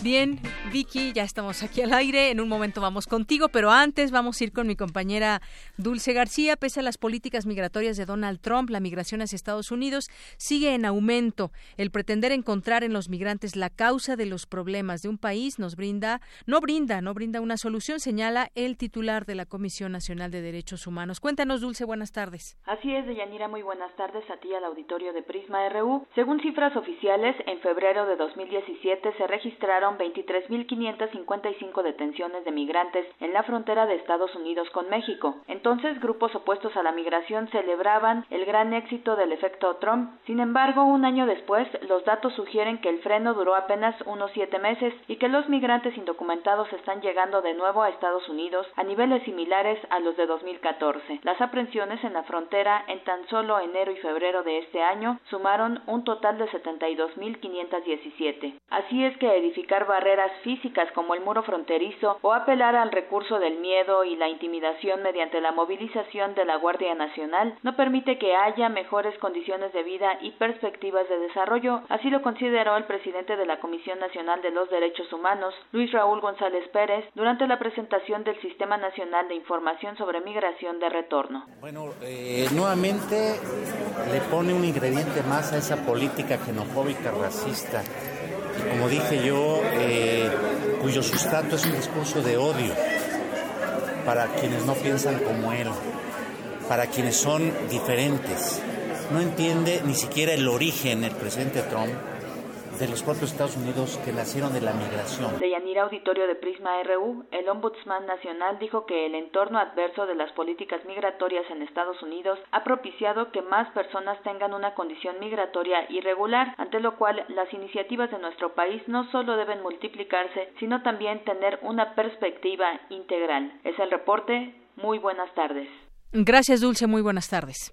Y nos vamos ahora con mi compañera Virginia Sánchez. Ella estuvo en una conferencia de prensa donde asistieron organizaciones de Atenco y Texcoco que presentan la jornada en defensa de la tierra y las medidas a seguir para frenar la construcción del nuevo aeropuerto de la Ciudad de México. Eh, por cierto, no se ha difundido mucha información al respecto y sobre todo, pues mucho menos las voces de estas organizaciones que llevan eh, alrededor de 17 años defendiendo eh, sus tierras en el país. Vicky, buenas tardes. Hola, ¿qué tal, Deyanira y auditorio de Prisma RU? Muy buenas tardes. Así es, como tú bien dices, pues hoy pudimos escuchar estas voces que, como ellos señalaban, pues no han sido atendidas y ellos, pues que son los eh, habitantes originarios de estas tierras donde se quiere construir este nuevo aeropuerto internacional de la Ciudad de México, pues que son los principales afectados, pero bueno, también no solamente desde el punto de vista de afectación, sino también de defensa, ¿no? de estas tierras. Y bueno, pues frente a la coyuntura electoral, el tema del nuevo aeropuerto de la Ciudad de México ha estado en la mesa de diversas discusiones en torno a las ventajas y desventajas de su construcción. De tal manera que para dar a conocer su posicionamiento en contra de esta construcción, basado no solamente en argumentos históricos y sociales, sino también jurídicos, antropológicos, económicos y arquitectónicos, el Frente de Pueblos en Defensa de la Tierra, acompañados de especialistas, ofrecieron una rueda de prensa en el Centro Nacional de Comunicación Social. Escuchemos a Marta Pérez, representante del Frente. Llevan menos del 10% de su plan de construcción y ya vemos y vivimos las graves afectaciones a nuestros pueblos. Se acaban nuestros cerros, roban nuestra agua, contaminan nuestros suelos, abren caminos por nuestros pueblos y por nuestros ejidos, ocasionan accidentes mortales, desprecian la voz y las necesidades de nuestros habitantes que ha estado él junto con su papá muy eh, cercano a este proceso de defensa de la tierra y en contra de esta construcción, señaló que ya se han presentado diversos amparos en contra de este megaproyecto, para lo cual dijo ya se han integrado peritajes antropológicos y peritajes en medio ambiente. Por su parte, Julieta Lamberti de la Organización Desarrollo, Educación e Investigación Poder, por sus siglas en inglés, y del Colegio de México, presentó algunos datos obtenidos en investigación sobre las irregularidades y violaciones a los derechos humanos de las empresas que están coadyuvando en este proyecto del nuevo aeropuerto.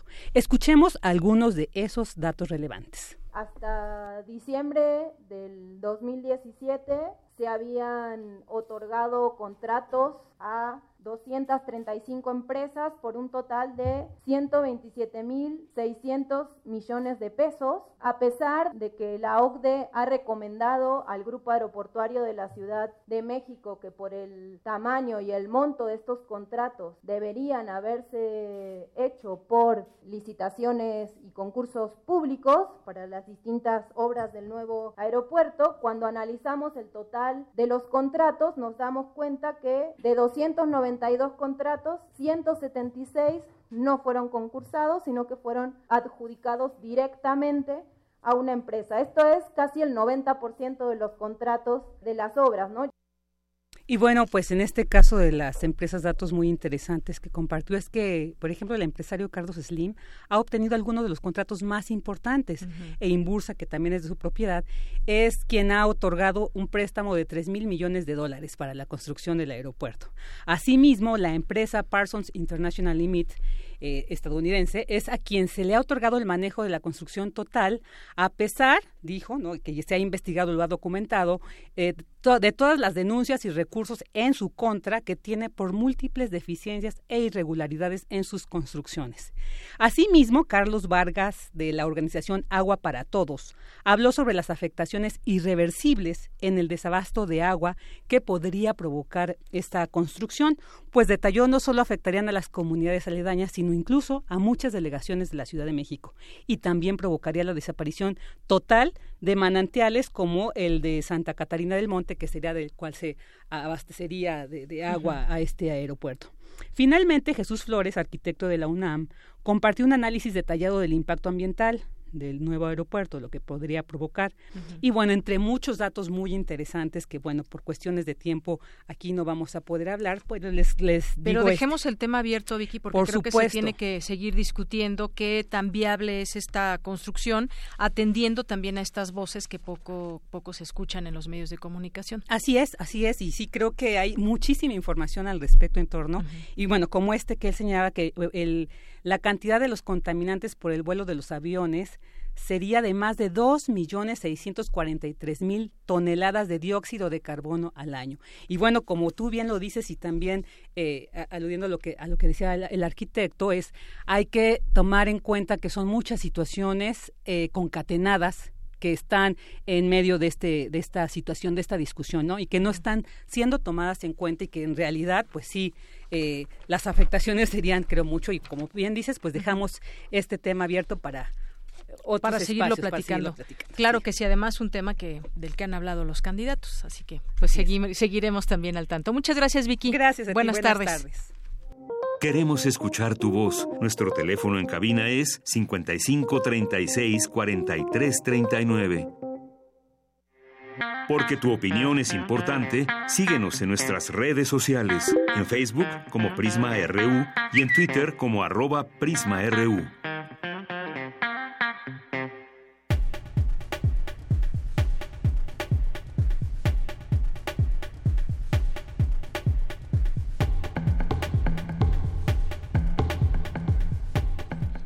Bien, pues continuamos aquí en Prisma RU, son las 2 de la tarde con 15 minutos y ya está con nosotros el documentalista, maestro en comunicación, profesor de la carrera de Desarrollo y Gestión Intercultural de la Facultad de Filosofía y Letras, Diego Salgado. ¿Cómo estás, Diego? Buenas tardes. Hola, Deyanira, pues contento de estar aquí en Radio UNAM. Eh, y nosotros también para que nos platiques de pues los movimientos sociales estudiantiles sobre todo tienen una una revisen una gran importancia ahora que también se cumplirán los 50 años de 1968 pues es bueno recordar distintos movimientos que en distintas épocas se van dando. Y uno de ellos fue también el de 1999 que bueno fue una una huelga que estuvo presente allí en, en la UNAM. Y tú no, tú vas a presentar un trabajo el día de mañana que justamente eh, trae esa memoria Así es, el día de mañana, en punto de las 12 de la tarde, en la Facultad de Filosofía y Letras, en el Salón de Actos, vamos a presentar una pieza que eh, produjimos por allá del 2000. Es una pieza pues viejita ya, estamos a 19 años de este movimiento estudiantil y la intención es eh, reflexionar eh, cómo hemos construido la memoria de este movimiento y de otros movimientos estudiantiles, juveniles, eh, y bueno, qué implicaciones tiene el construir esta memoria y quizá también cómo participan de la vida social, eh, pensar los movimientos a partir de su registro visual. Entonces sí, mañana, mañana vamos a, proyectar esta pieza que se realizó en, VHS eh, con los recursos que teníamos en ese momento como estudiantes. no teníamos las redes sociales, los teléfonos no filmaban, entonces lo hicimos con, con, con una videocámara casera con las herramientas que teníamos para, para digamos, formular un discurso de ese momento. Y déjame preguntarte también, digamos, ¿qué lado nos va a permitir ver este documental? Como, como sabemos todos, bueno, sobre todo quien nos tocó también parte de esta, esta huelga, pues eh, había en algún momento quizás una unión muy grande, después hubo distintas eh, fragmentaciones, fue una huelga finalmente pues muy larga, muy larga, y en ese, eh, durante ese tiempo pues van surgiendo también puntos de vista y van surgiendo también formas de ver el, movimiento estudiantil. ¿Qué, es lo que nos ofrece este documental? ¿Qué mirada? Me parece que este documental es principalmente un discurso de los activistas en el calor del movimiento y esa es una de sus principales aportaciones. También es una visión cultural porque el documental incluye, eh, digamos, la música de la época, lo que habla también de la emocionalidad que pudiera tener, que es un tema que me parece se ha platicado poco, las razones emocionales que se encuentran en los movimientos juveniles y en particular en este, que como tú lo, señalas, eh, fue muy largo, también dramático, también controvertido. Y entonces este documental es una mirada desde dentro, eh, desde las razones, las emociones, eh, las convicciones quizá de esta generación que efectivamente eh, tuvo a la, a la UNAM eh, nueve meses en, huelga, ¿no?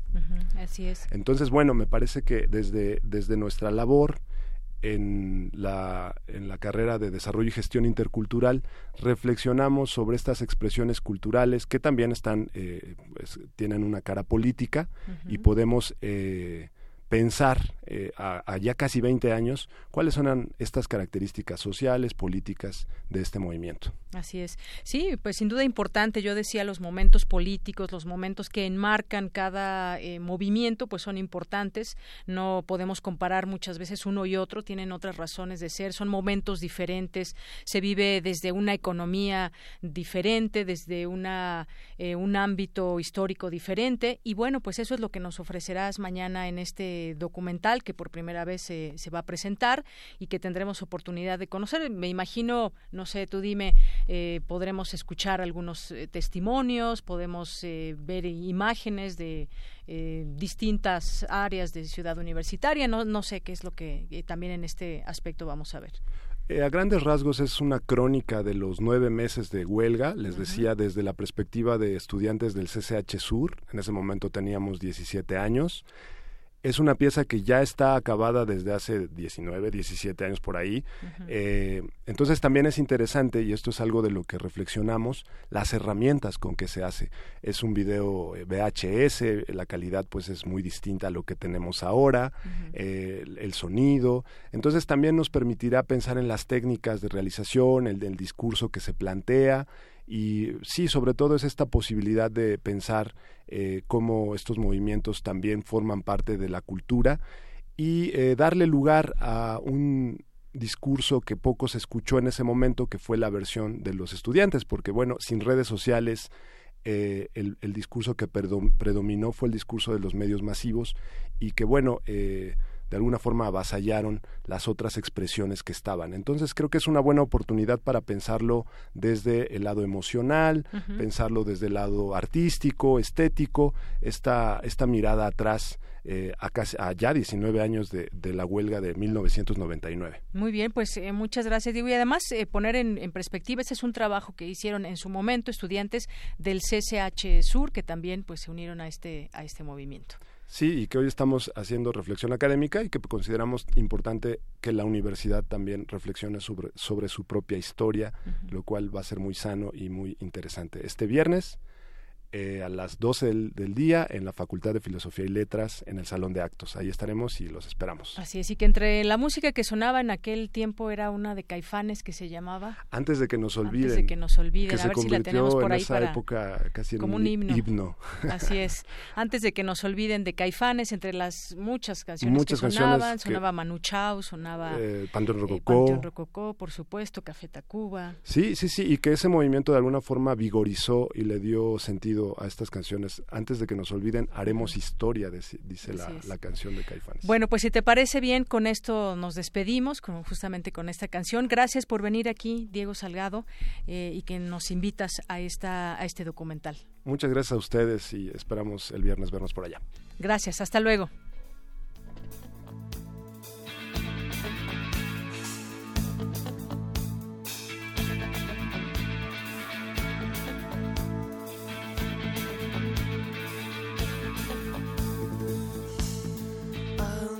De que nos olviden.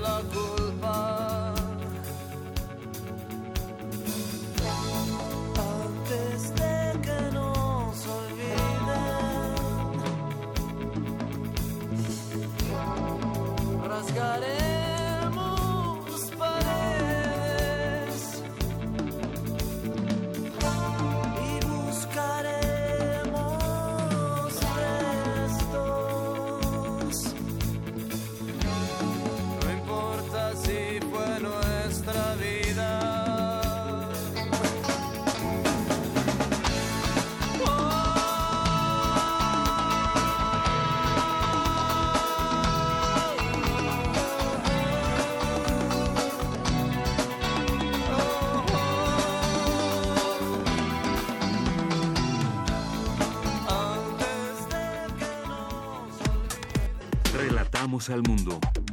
Relatamos al mundo. Queremos escuchar tu voz. Nuestro teléfono en cabina es 55 36 43 39. Porque tu opinión es importante, síguenos en nuestras redes sociales, en Facebook como Prisma RU y en Twitter como arroba PrismaRU. Dos de la tarde con 24 minutos. Nos vamos a diversa versión hoy que es jueves con Ruth Salazar. La campaña Empleo Justo en Casa que se dio a conocer recientemente y que concluye en junio próximo busca visibilizar a las trabajadoras del hogar e incidir en la creación de esquemas graduales con prestaciones sociales y salarios justos. Esto es lo que aborda hoy Ruth Salazar en esta sección de diversa versión. Diversa versión. Transitando al horizonte de la igualdad. ¿Qué tal, Leyanira, auditorio de Prisma RU? Buenas tardes. Con motivo del Día Internacional de las Trabajadoras del Hogar, se dio a conocer la campaña Empleo Justo en Casa, que concluye hasta el próximo mes de junio y busca visibilizar a estas mujeres e incidir en la creación de esquemas graduales con prestaciones sociales y salarios justos. Escuchemos a Marcela Azuela, directora de la ONG Hogar Justo Hogar. Un poco más de 2.400.000 trabajadoras del hogar. Hablamos en femenino porque 95% son mujeres. De este grupo de población, solo el 3% tiene seguridad social. Es decir, 97% no tiene seguridad. Solo el, me parece que 1% tiene firma de contrato. O sea, 99% no ha firmado un contrato ni lo conocen. Las trabajadoras del hogar son el 10% de la población económica, de las mujeres económicamente activas en este país. Muchas de ellas son madres de familia y un buen porcentaje madres solteras. O sea que con sueldos a veces de dos salarios mínimos, es decir, muy bajitos, mantienen una casa completa. Entonces, ¿esto dónde las coloca? Pues son mujeres que viven múltiples situaciones de discriminación, ¿no? Una por ser mujeres, pero también por ser muchas de ellas pertenecientes a alguna comunidad indígena. Tienen eh, nivel educativo muy bajo, generalmente no acabaron la primaria. Tienen nivel económico muy bajo. Todas estas características, cada una de las que te estoy mencionando, las coloca en más vulnerabilidad, ¿no?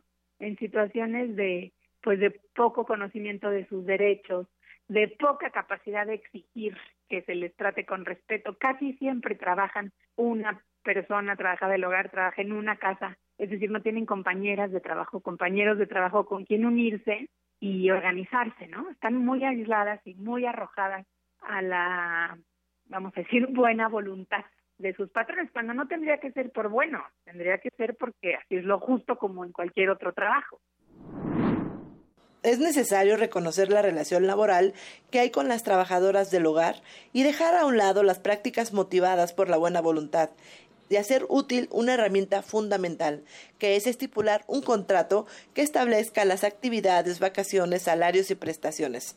Marcela nos explica en dónde podemos obtener esta información para otorgar las prestaciones justamente. Llevando a cabo la campaña Empleo Justo en Casa. Te puedes meter a la página web www.empleojustoencasa.org, en donde damos mucha información y muchas herramientas para que los empleadores puedan pues, ser empleadores justos, ¿no? Una es el decálogo del empleo justo. ¿Cuáles son los 10 básicos, no? Las 10 cosas como pagar a tiempo y justo, como las jornadas de ocho horas, como la negociación de las vacaciones entre las dos partes, como dar alimentos eh, saludables y en buena cantidad, en fin, ahí vienen los 10 puntos como básicos. En esa página también encontrarás el contrato, la propuesta de contrato que elaboró el Sindicato Nacional de Trabajadoras del Hogar, en la que vienen todas las actividades, vienen tabuladores salariales, viene también ejemplo de cuántos días de vacaciones le corresponden a la trabajadora de acuerdo a, a los años que lleva trabajando, todas las dudas que tenemos, cómo se pague el finiquito, cómo se pague el aguinaldo, lo encuentras en esa página. El convenio 189 de la Organización Internacional del Trabajo busca establecer pautas de protección a quienes se dedican a los trabajos en casa y solicita a los estados considerar medidas para lograr condiciones de trabajo decentes para estas personas. México signó dicho convenio, pero aún no lo ha ratificado. Es pues un llamado a todas las autoridades a las que les corresponden los cambios legales necesarios para poder garantizar todos los derechos a las trabajadoras del hogar. Hemos estado en reuniones con funcionarios de Presidencia de la República, de la Secretaría de Relaciones Exteriores, de la Secretaría del Trabajo, eh, pues con varios senadores, ¿no? Buscando que, que sí se envíe el convenio 189 al Senado de la República para su ratificación. Como sabes, los convenios internacionales los envía Relaciones Exteriores, ¿no? Pero este en particular, pues tiene que pasar por varias secretarías, como son la del Trabajo, la del IMSS, la de Hacienda, la propia Gobernación. Entonces, eso lo hace un poco enredado.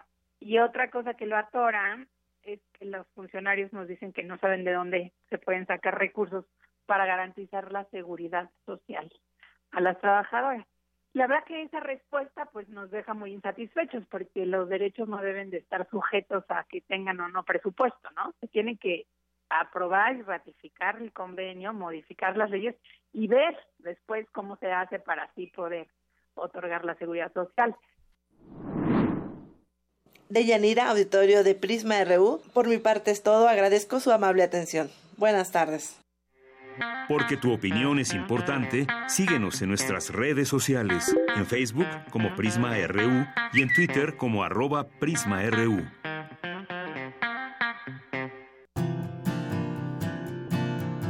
Gaceta UNAM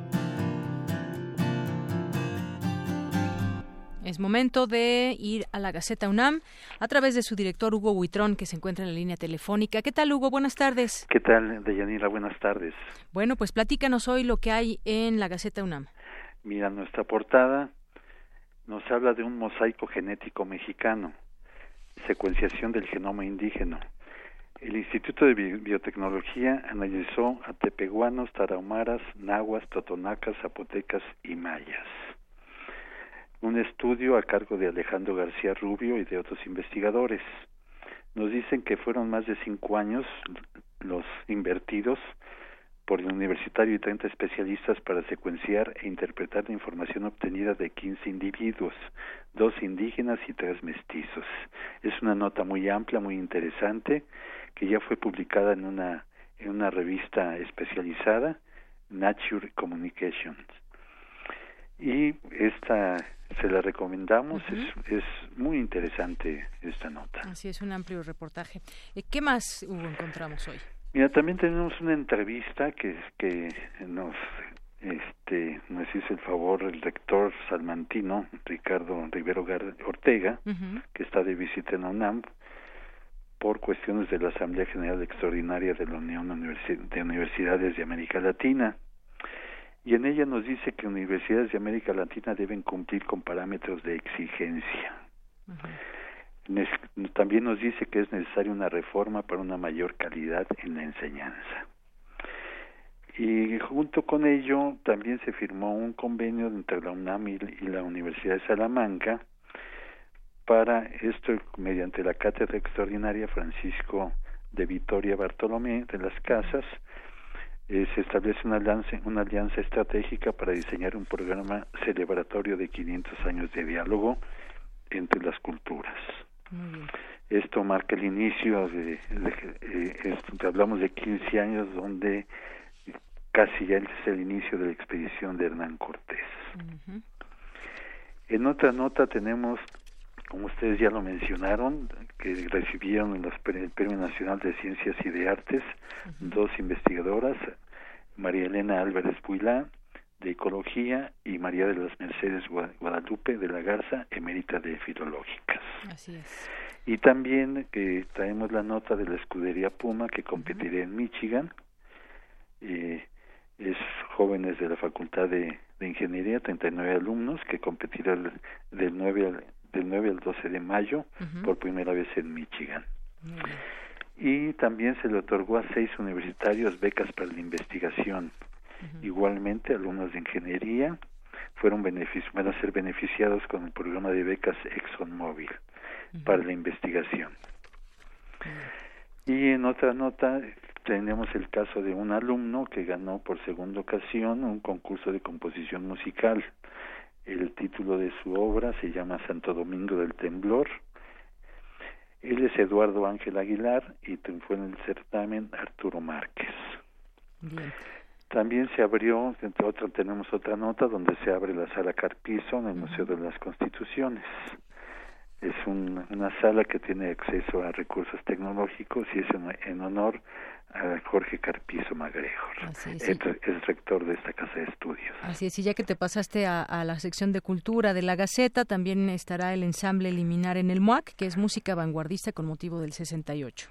Así es, todavía este, se presenta, se va a presentar el 28 de abril y el 26 de mayo. Muy bien. Y yo quiero mencionar también, Hugo, que en la, en la contraportada hoy de Gaceta está eh, pues estas eh, México 2018, los desafíos de la nación, las plataformas electorales discutidas por los universitarios. Hay varios temas y eh, los estaremos transmitiendo aquí en Radio UNAM a través de nuestras frecuencias. empieza el próximo 10 de abril, que es martes a las 12 del día. Aquí eh, la gente podrá escuchar esta transmisión directamente a través de nuestra señal. Y bueno, hay varios temas que les sugerimos que los puedan consultar para tener este panorama de los desafíos de la nación, estas plataformas discutidas por los universitarios. En, efecto, gente Yanira, es un asunto importante para la próxima semana. Y ya nada más para terminar, en las centrales tenemos eh, Festival de las Américas en las Islas. Es una celebración cultural donde jóvenes de todo el continente muestran el esplendor de sus países mediante el canto, el baile, la comida y su vestuario. Muy bien. Pues Hugo, muchísimas gracias, como siempre, gracias por esta oportunidad de platicar contigo y que nos platiques los contenidos de la Gaceta UNAM. Muchas gracias a ustedes, Dayanira, y un, un saludo para todos y no se olviden, sean felices. Seremos felices. Gracias, Hugo, buenas tardes. Hasta luego. Queremos escuchar tu voz. Nuestro teléfono en cabina es 55 36 43 39. Relatamos al mundo. Al mundo.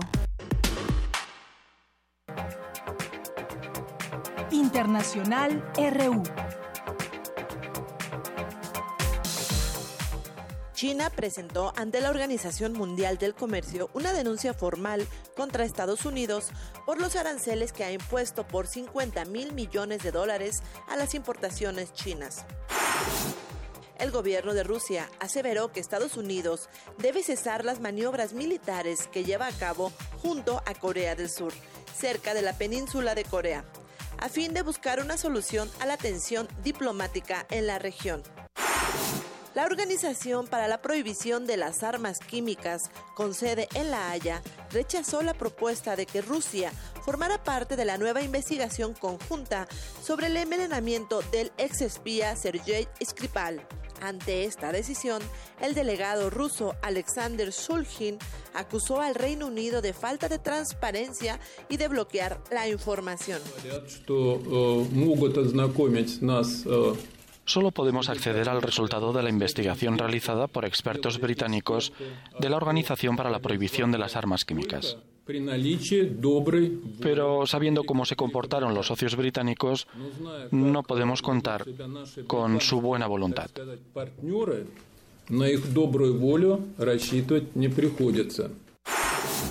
Alemania descartó el delito de rebelión y dejó en libertad bajo fianza al expresidente de la Generalitat de Cataluña, Carles Puigdemont.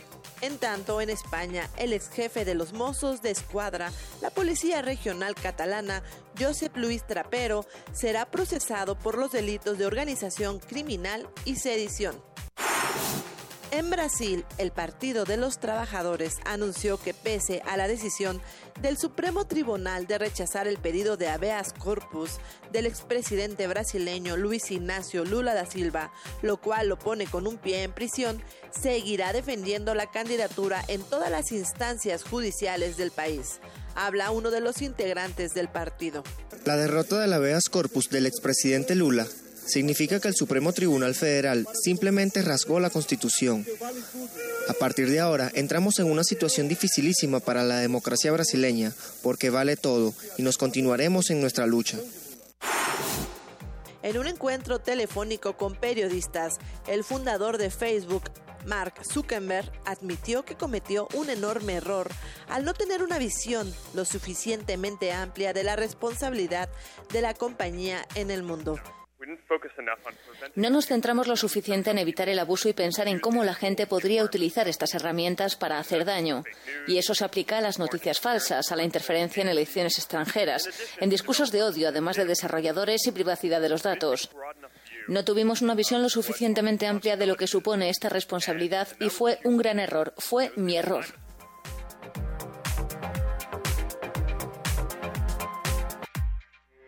Porque tu opinión es importante, síguenos en nuestras redes sociales, en Facebook como Prisma RU y en Twitter como arroba PrismaRU.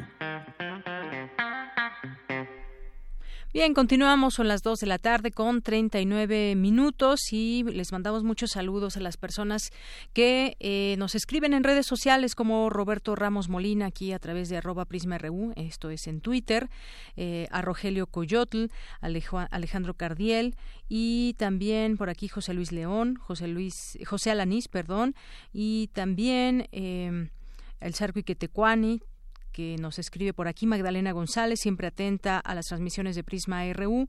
También Alejandro Cardiel nos dice que en casa, que les ayuda la señora Juanita una vez a la semana, tratan de ser justos con, un con su salario y le dan su aguinaldo y su ajuste salarial cada año, obvio, superior a la inflación. Bueno, pues si todos eh, se portaran como, como tú, Alejandro, pues otra realidad les pintaría a las trabajadoras del hogar. José Luis León, también muchas gracias por escribirnos por aquí. A la FES Aragón, también, que estuvo presente aquí a través de muchos de sus estudiantes eh, que vinieron a hacer un trabajo laboral de la materia de radio y estuvieron aquí con nosotros visitando Radio UNAM. Luis Bocanegra también muchos saludos. Eh, Diego Salgado Bautista, que estuvo por aquí también eh, comentándonos acerca de su documental. Eh, también José Alanís, muy bien por esos cambios que benefician a las trabajadoras del hogar. Creo que va a ser un poco difícil evitar que se contraten si esos nuevos, eh, sin esos nuevos derechos. Muchos patrones dejarán de contratar en lugar de pagar más. Sería mejor darles a ellas más acceso a la educación. Gracias por tu comentario, José Alanís. Juan Martínez, también muchas gracias por escribirnos. Y vamos a continuar con la información que ha eh, salido en verificado en la plataforma de verificado.mx. Bueno, pues varias cosas, entre ellas estaba por ahí en las redes sociales eh, una información en torno a que el Baester Gordillo forma parte de las listas plurinominales de Morena, lo cual resultó ser falso. Es falsa la imagen que muestra un documento donde se exhibe al Baester Gordillo como candidata plurinominal de Morena.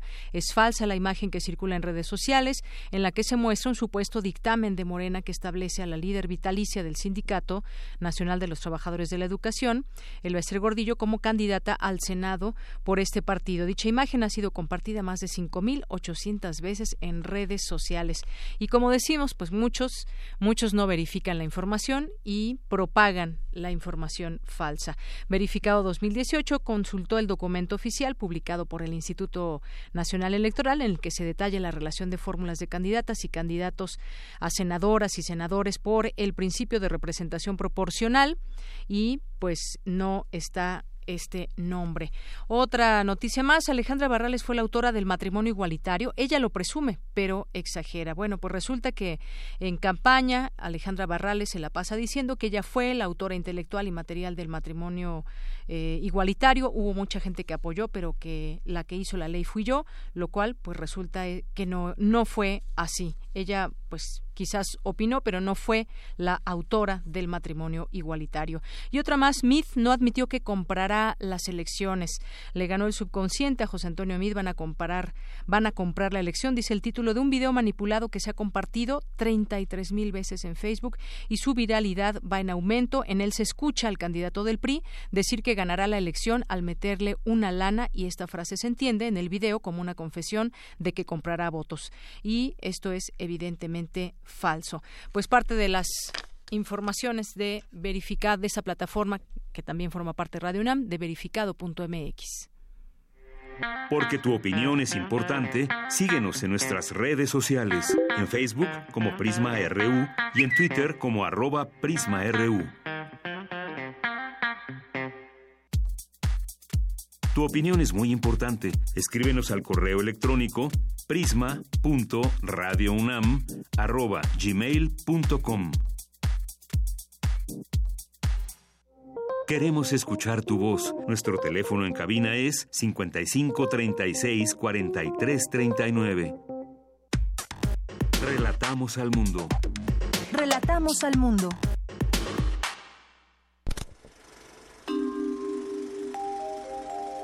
Cine Maedro. Bien, pues ya estamos en Cinemaedro, hoy que es jueves, y ya nos acompaña el maestro Carlos Narro, que es subdirector de cultura de aquí de Radio UNAM. ¿Cómo estás, Carlos? Bien, bien, y este y ahora voy a arrancar desviándome del este del tema del cine, porque con tu promocional o con tu presentación me recuerdas que este que estoy a cargo del área de cultura y entonces viene uno de los eh, no sé, de los proyectos más queridos por nosotros, de los que más significado tienen. Eh, no este el próximo fin de semana, pero para que se vaya preparando nuestro auditorio. Que vaya programando una visita. una nueva emisión de los otros libros. Muy bien. Una reunión interesantísima. Nosotros le llamamos el tianguis de la diversidad textual. En realidad es una muy selecta muestra de editores eh, independientes, editores pequeños, editores de libros de artista, editores de libros únicos, en fin. Entonces es una reunión a la que le tenemos un extraordinario cariño. ¿Es a partir del sábado o es? Es desde el viernes. Desde el viernes 3. Empieza el viernes. en la tarde, se sigue todo el sábado y después se ocupa mediodía del domingo. Muy bien. Ahí van a tener la oportunidad de conocer muchos de estos este, editores se volvieron editores a fuerza de ser autores a los que nadie publicaba. Entonces hay la oportunidad también de pronto de platicar directamente con el autor. Claro. Sí, sí, sí. Fíjate que yo he tenido oportunidad de venir las dos últimas ediciones. Me ha gustado mucho. Me he llevado varios libros. Incluso también vengo con mi hija de ocho años. Eh, también se lleva varios ejemplares. Y bueno, pues ahí está la, la recomendación y la invitación. Y fíjate que este, uno pensaría que te llevas libros muy caros y tú ya has tenido la experiencia y sabes que no. ¿Por qué? Porque justamente estos editores pues no gastan en distribuidoras, no gastan en promoción, no gastan en toda una bola de cosas que gasta el libro normal. Entonces la sorpresa es que te encuentras una joya única y a un precio que es de risa loca. Así es, así que bueno, ahí hacemos la, la invitación, la recordamos de cualquier manera la siguiente semana. Y también hay libros de cine ahí. Sí, también. Hay algún par de editoriales que le ponen este importancia a los libros de cine. ¿Qué día es hoy? ¿Qué día es hoy? Hoy ¿Qué fecha es, 5 de abril, jueves 5, de, abril. Entonces ayer era 4 de abril. Sí. Y entonces ayer hubiera... Ayer se cumplieron 86 años del nacimiento de uno de los cineastas más importantes de la historia, de Andrei Tarkovsky. Hace 86 años estaban haciendo por allá en Moscú. Y eh, no, no acostumbramos a andar haciendo efemérides, y celebrando, pero revisando ahí las, este, un poquito mis notas sobre Tarkovsky, encontré la, este, la fecha. Las revisaba ya porque, como les anticipé, cuando hablamos de la muestra internacional de cine, como una de las cosas más interesantes, la presentación de una versión remasterizada de Stalker. Esa película maldita, o esa maldita película, este eh, que tantos problemas le ocasionó a Tarkovsky y que fue en la que prácticamente ya quedó claro el rompimiento entre eh, el gran cineasta y la burocracia de su de la cinematografía soviética esa película que pues históricamente aparecerá como que se tuvo que refilmar eh, con poco presupuesto porque el, en un accidente de laboratorio desapareció el negativo o una buena parte del negativo original de la película ya filmada. Película estrenada en 1980. Es una película, sí, sí, pero este, si ya tienes ahí los datos, vámonos atrás. Eh, la película anterior fue El Espejo. ¿De qué estamos hablando? Cuatro años antes, El Espejo, 75 será, A ver, ahorita checamos el dato. Es de 1975. Sí, cuatro años antes. Y eh, de pronto resulta por qué un cineasta tan poderoso como Tarkovsky en toda una carrera solamente hace siete películas. No más de siete. Y bueno, pues este, yo creo que la, la razón va a estar en ese golpeteo, en ese desencuentro con la burocracia cinematográfica, con el estudio Mosfilm. Eh, todo eso queda muy claro en las cartas que les escribe y que están publicadas en, en su libro fundamental en términos de su pensamiento cinematográfico, que es Esculpiendo en el Tiempo, y que es una, un libro en México editado por nuestra querida Escuela de Cine de la UNAM, por el CUEC, y que lleva muchas reimpresiones y unas cuantas, este, unas cuantas ediciones y muchas más este, reimpresiones. En el anexo, uno de los anexos al final del, del, libro, vienen las cartas que intercambió con los burócratas este, soviéticos y en donde es verdaderamente de una dureza extraordinaria. Una dureza extraordinaria en la que les dice pues lo que son, ¿no? claramente la calaña de, este, de gente que son y eh, clarifica mucho toda la persecución tenida en contra de él.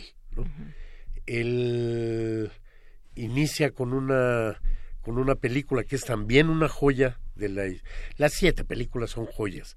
También nos vamos a encontrar con que hay pocos directores de cine que podríamos llamar los directores perfectos, en los que no hay ninguna película en la que digas, bueno, en esta película se le fue un poquito por acá o no. No, las siete películas de Tarkovsky, las siete son impecables, las siete son extraordinarias.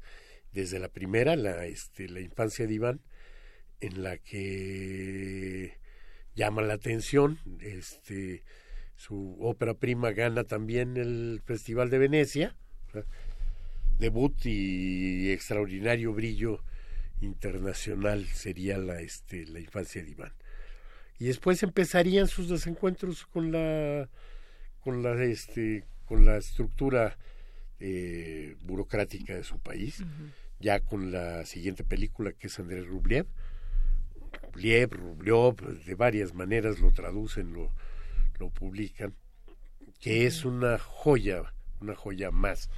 Una película deslumbrante espectacular y una película que eh, invitada directamente por el Festival de Cannes, eh, de pronto recibe el festival una carta de la estructura soviética este, eh, tratando de impedir la, la, este, la proyección de la película. Ya estando la película ahí y demás, montan un tinglado contra la película porque ¿por qué? Cuando tú la veas te vas a dar cuenta que la censura este, es imbécil y a veces tiene algunos grados de paranoia sofisticada que no podemos imaginarnos. Como muchas veces sucede con algunas películas que han tratado de, que no salgan. Así es, y de pronto no sabemos realmente por qué, por qué, este, por qué son estas, eh, estas eh, prohibiciones. Cuando tú ves la película y dirías, es que es una película en la que de manera extravagante, se está criticando al régimen, al régimen este neozarista del Partido Comunista de la Unión Soviética, por supuesto que no, no pasaba eso. Es una película en la que el personaje principal, del que tiene el nombre la, la película, es un pintor de, de íconos este, religiosos que vive de ello y que es un trashumante que va de lugar en lugar pintando santos, ¿no? Pintando lo que le solicitan en las iglesias por las que por las que pasa. Y entonces en su caminar va a encontrarse en, este, en situaciones que son varios, este, eh, varias eh, como anécdotas separadas, como pequeñas historias dentro de, de la gran historia que es este el, trabajo de este pintor, eh, en las que va a dejarnos muy claras las este las formas de vida de la de la gente en la Rusia medieval este, en fin. Una película hermosísima una película extraordinariamente audaz una película en blanco y negro empieza en sepia se sigue y en algún momento este con una lentitud de un gran manejo de laboratorio termina a todo color. Es una película hermosa, sin duda, sin duda alguna. Así es. Oye, y estaba viendo antes de que de que continúes que estas películas se pueden encontrar en las podemos ver en YouTube. Sí. Digo, obviamente no sé qué calidad tengan, pero estaba viendo aquí algunas se dividen en varias partes para no tener Déjate, déjate de eso, las puedes ver en YouTube y no solo las vas a ver pequeñitas en la pantalla de tu computadora. Bueno, no, quienes tienen una pantalla Smart Television la tienen ahí en YouTube en grande. De todas maneras, no la tienen en una calidad suficiente como para para este para eh, captar todo el esplendor. Y por otro lado, pues son películas que son largas, ¿no? Son películas que no las vas a encontrar en una sola tirada, ¿no? sí, aquí están divididas por partes. Pues sí. Stalker, por ejemplo. ¿En cuántas partes viene Stalker? Pues mira, aquí por lo menos veo tres partes. Eh, no sé si ya son todas, no, no veo una cuarta. Ya, ya hay la posibilidad desde hace algunos años de subir en YouTube películas completas en un solo tirón. Pero, pues yo me acuerdo cuando eh, la, la, norma eran este nueve minutos, y, no sé, 35 segundos, alguna cosa, nueve quince no podía haber clips más grandes que esos. Entonces, para ver una película de dos horas, interrumpiendo cada nueve te aventabas casi como rollo, pues, este, no sé, 12, 12 fragmentos para ver la película completa.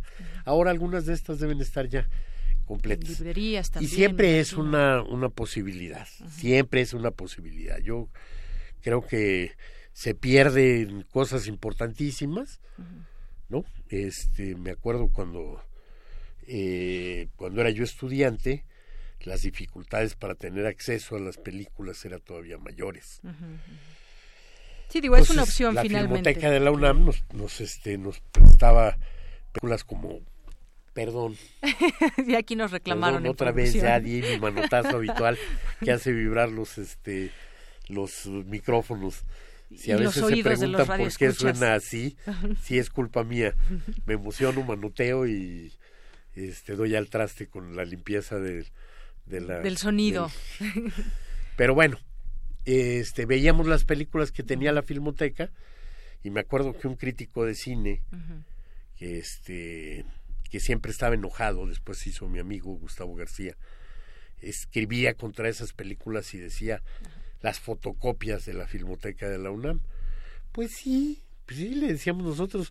Igual yo cuando estudiaba economía estudiaba en fotocopias porque los libros eran muy caros.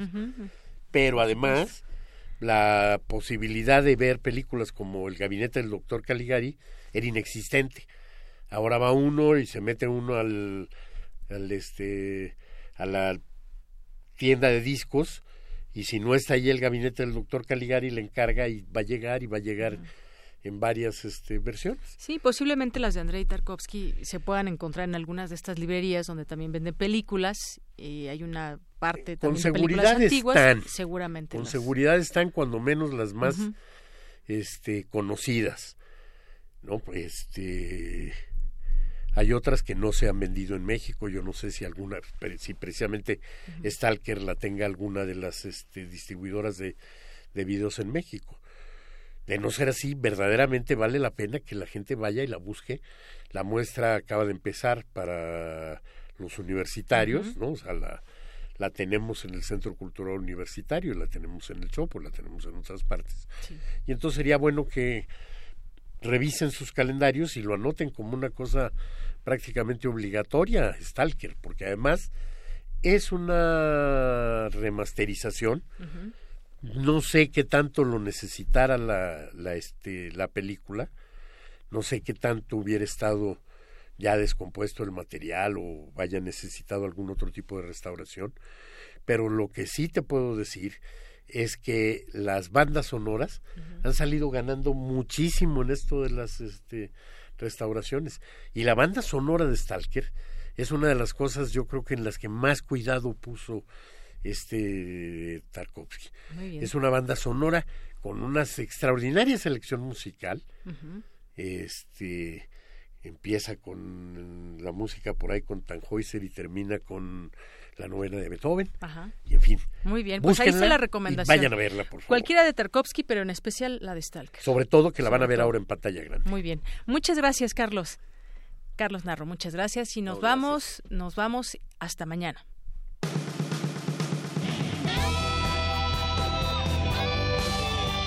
Prisma RU. Relatamos al mundo.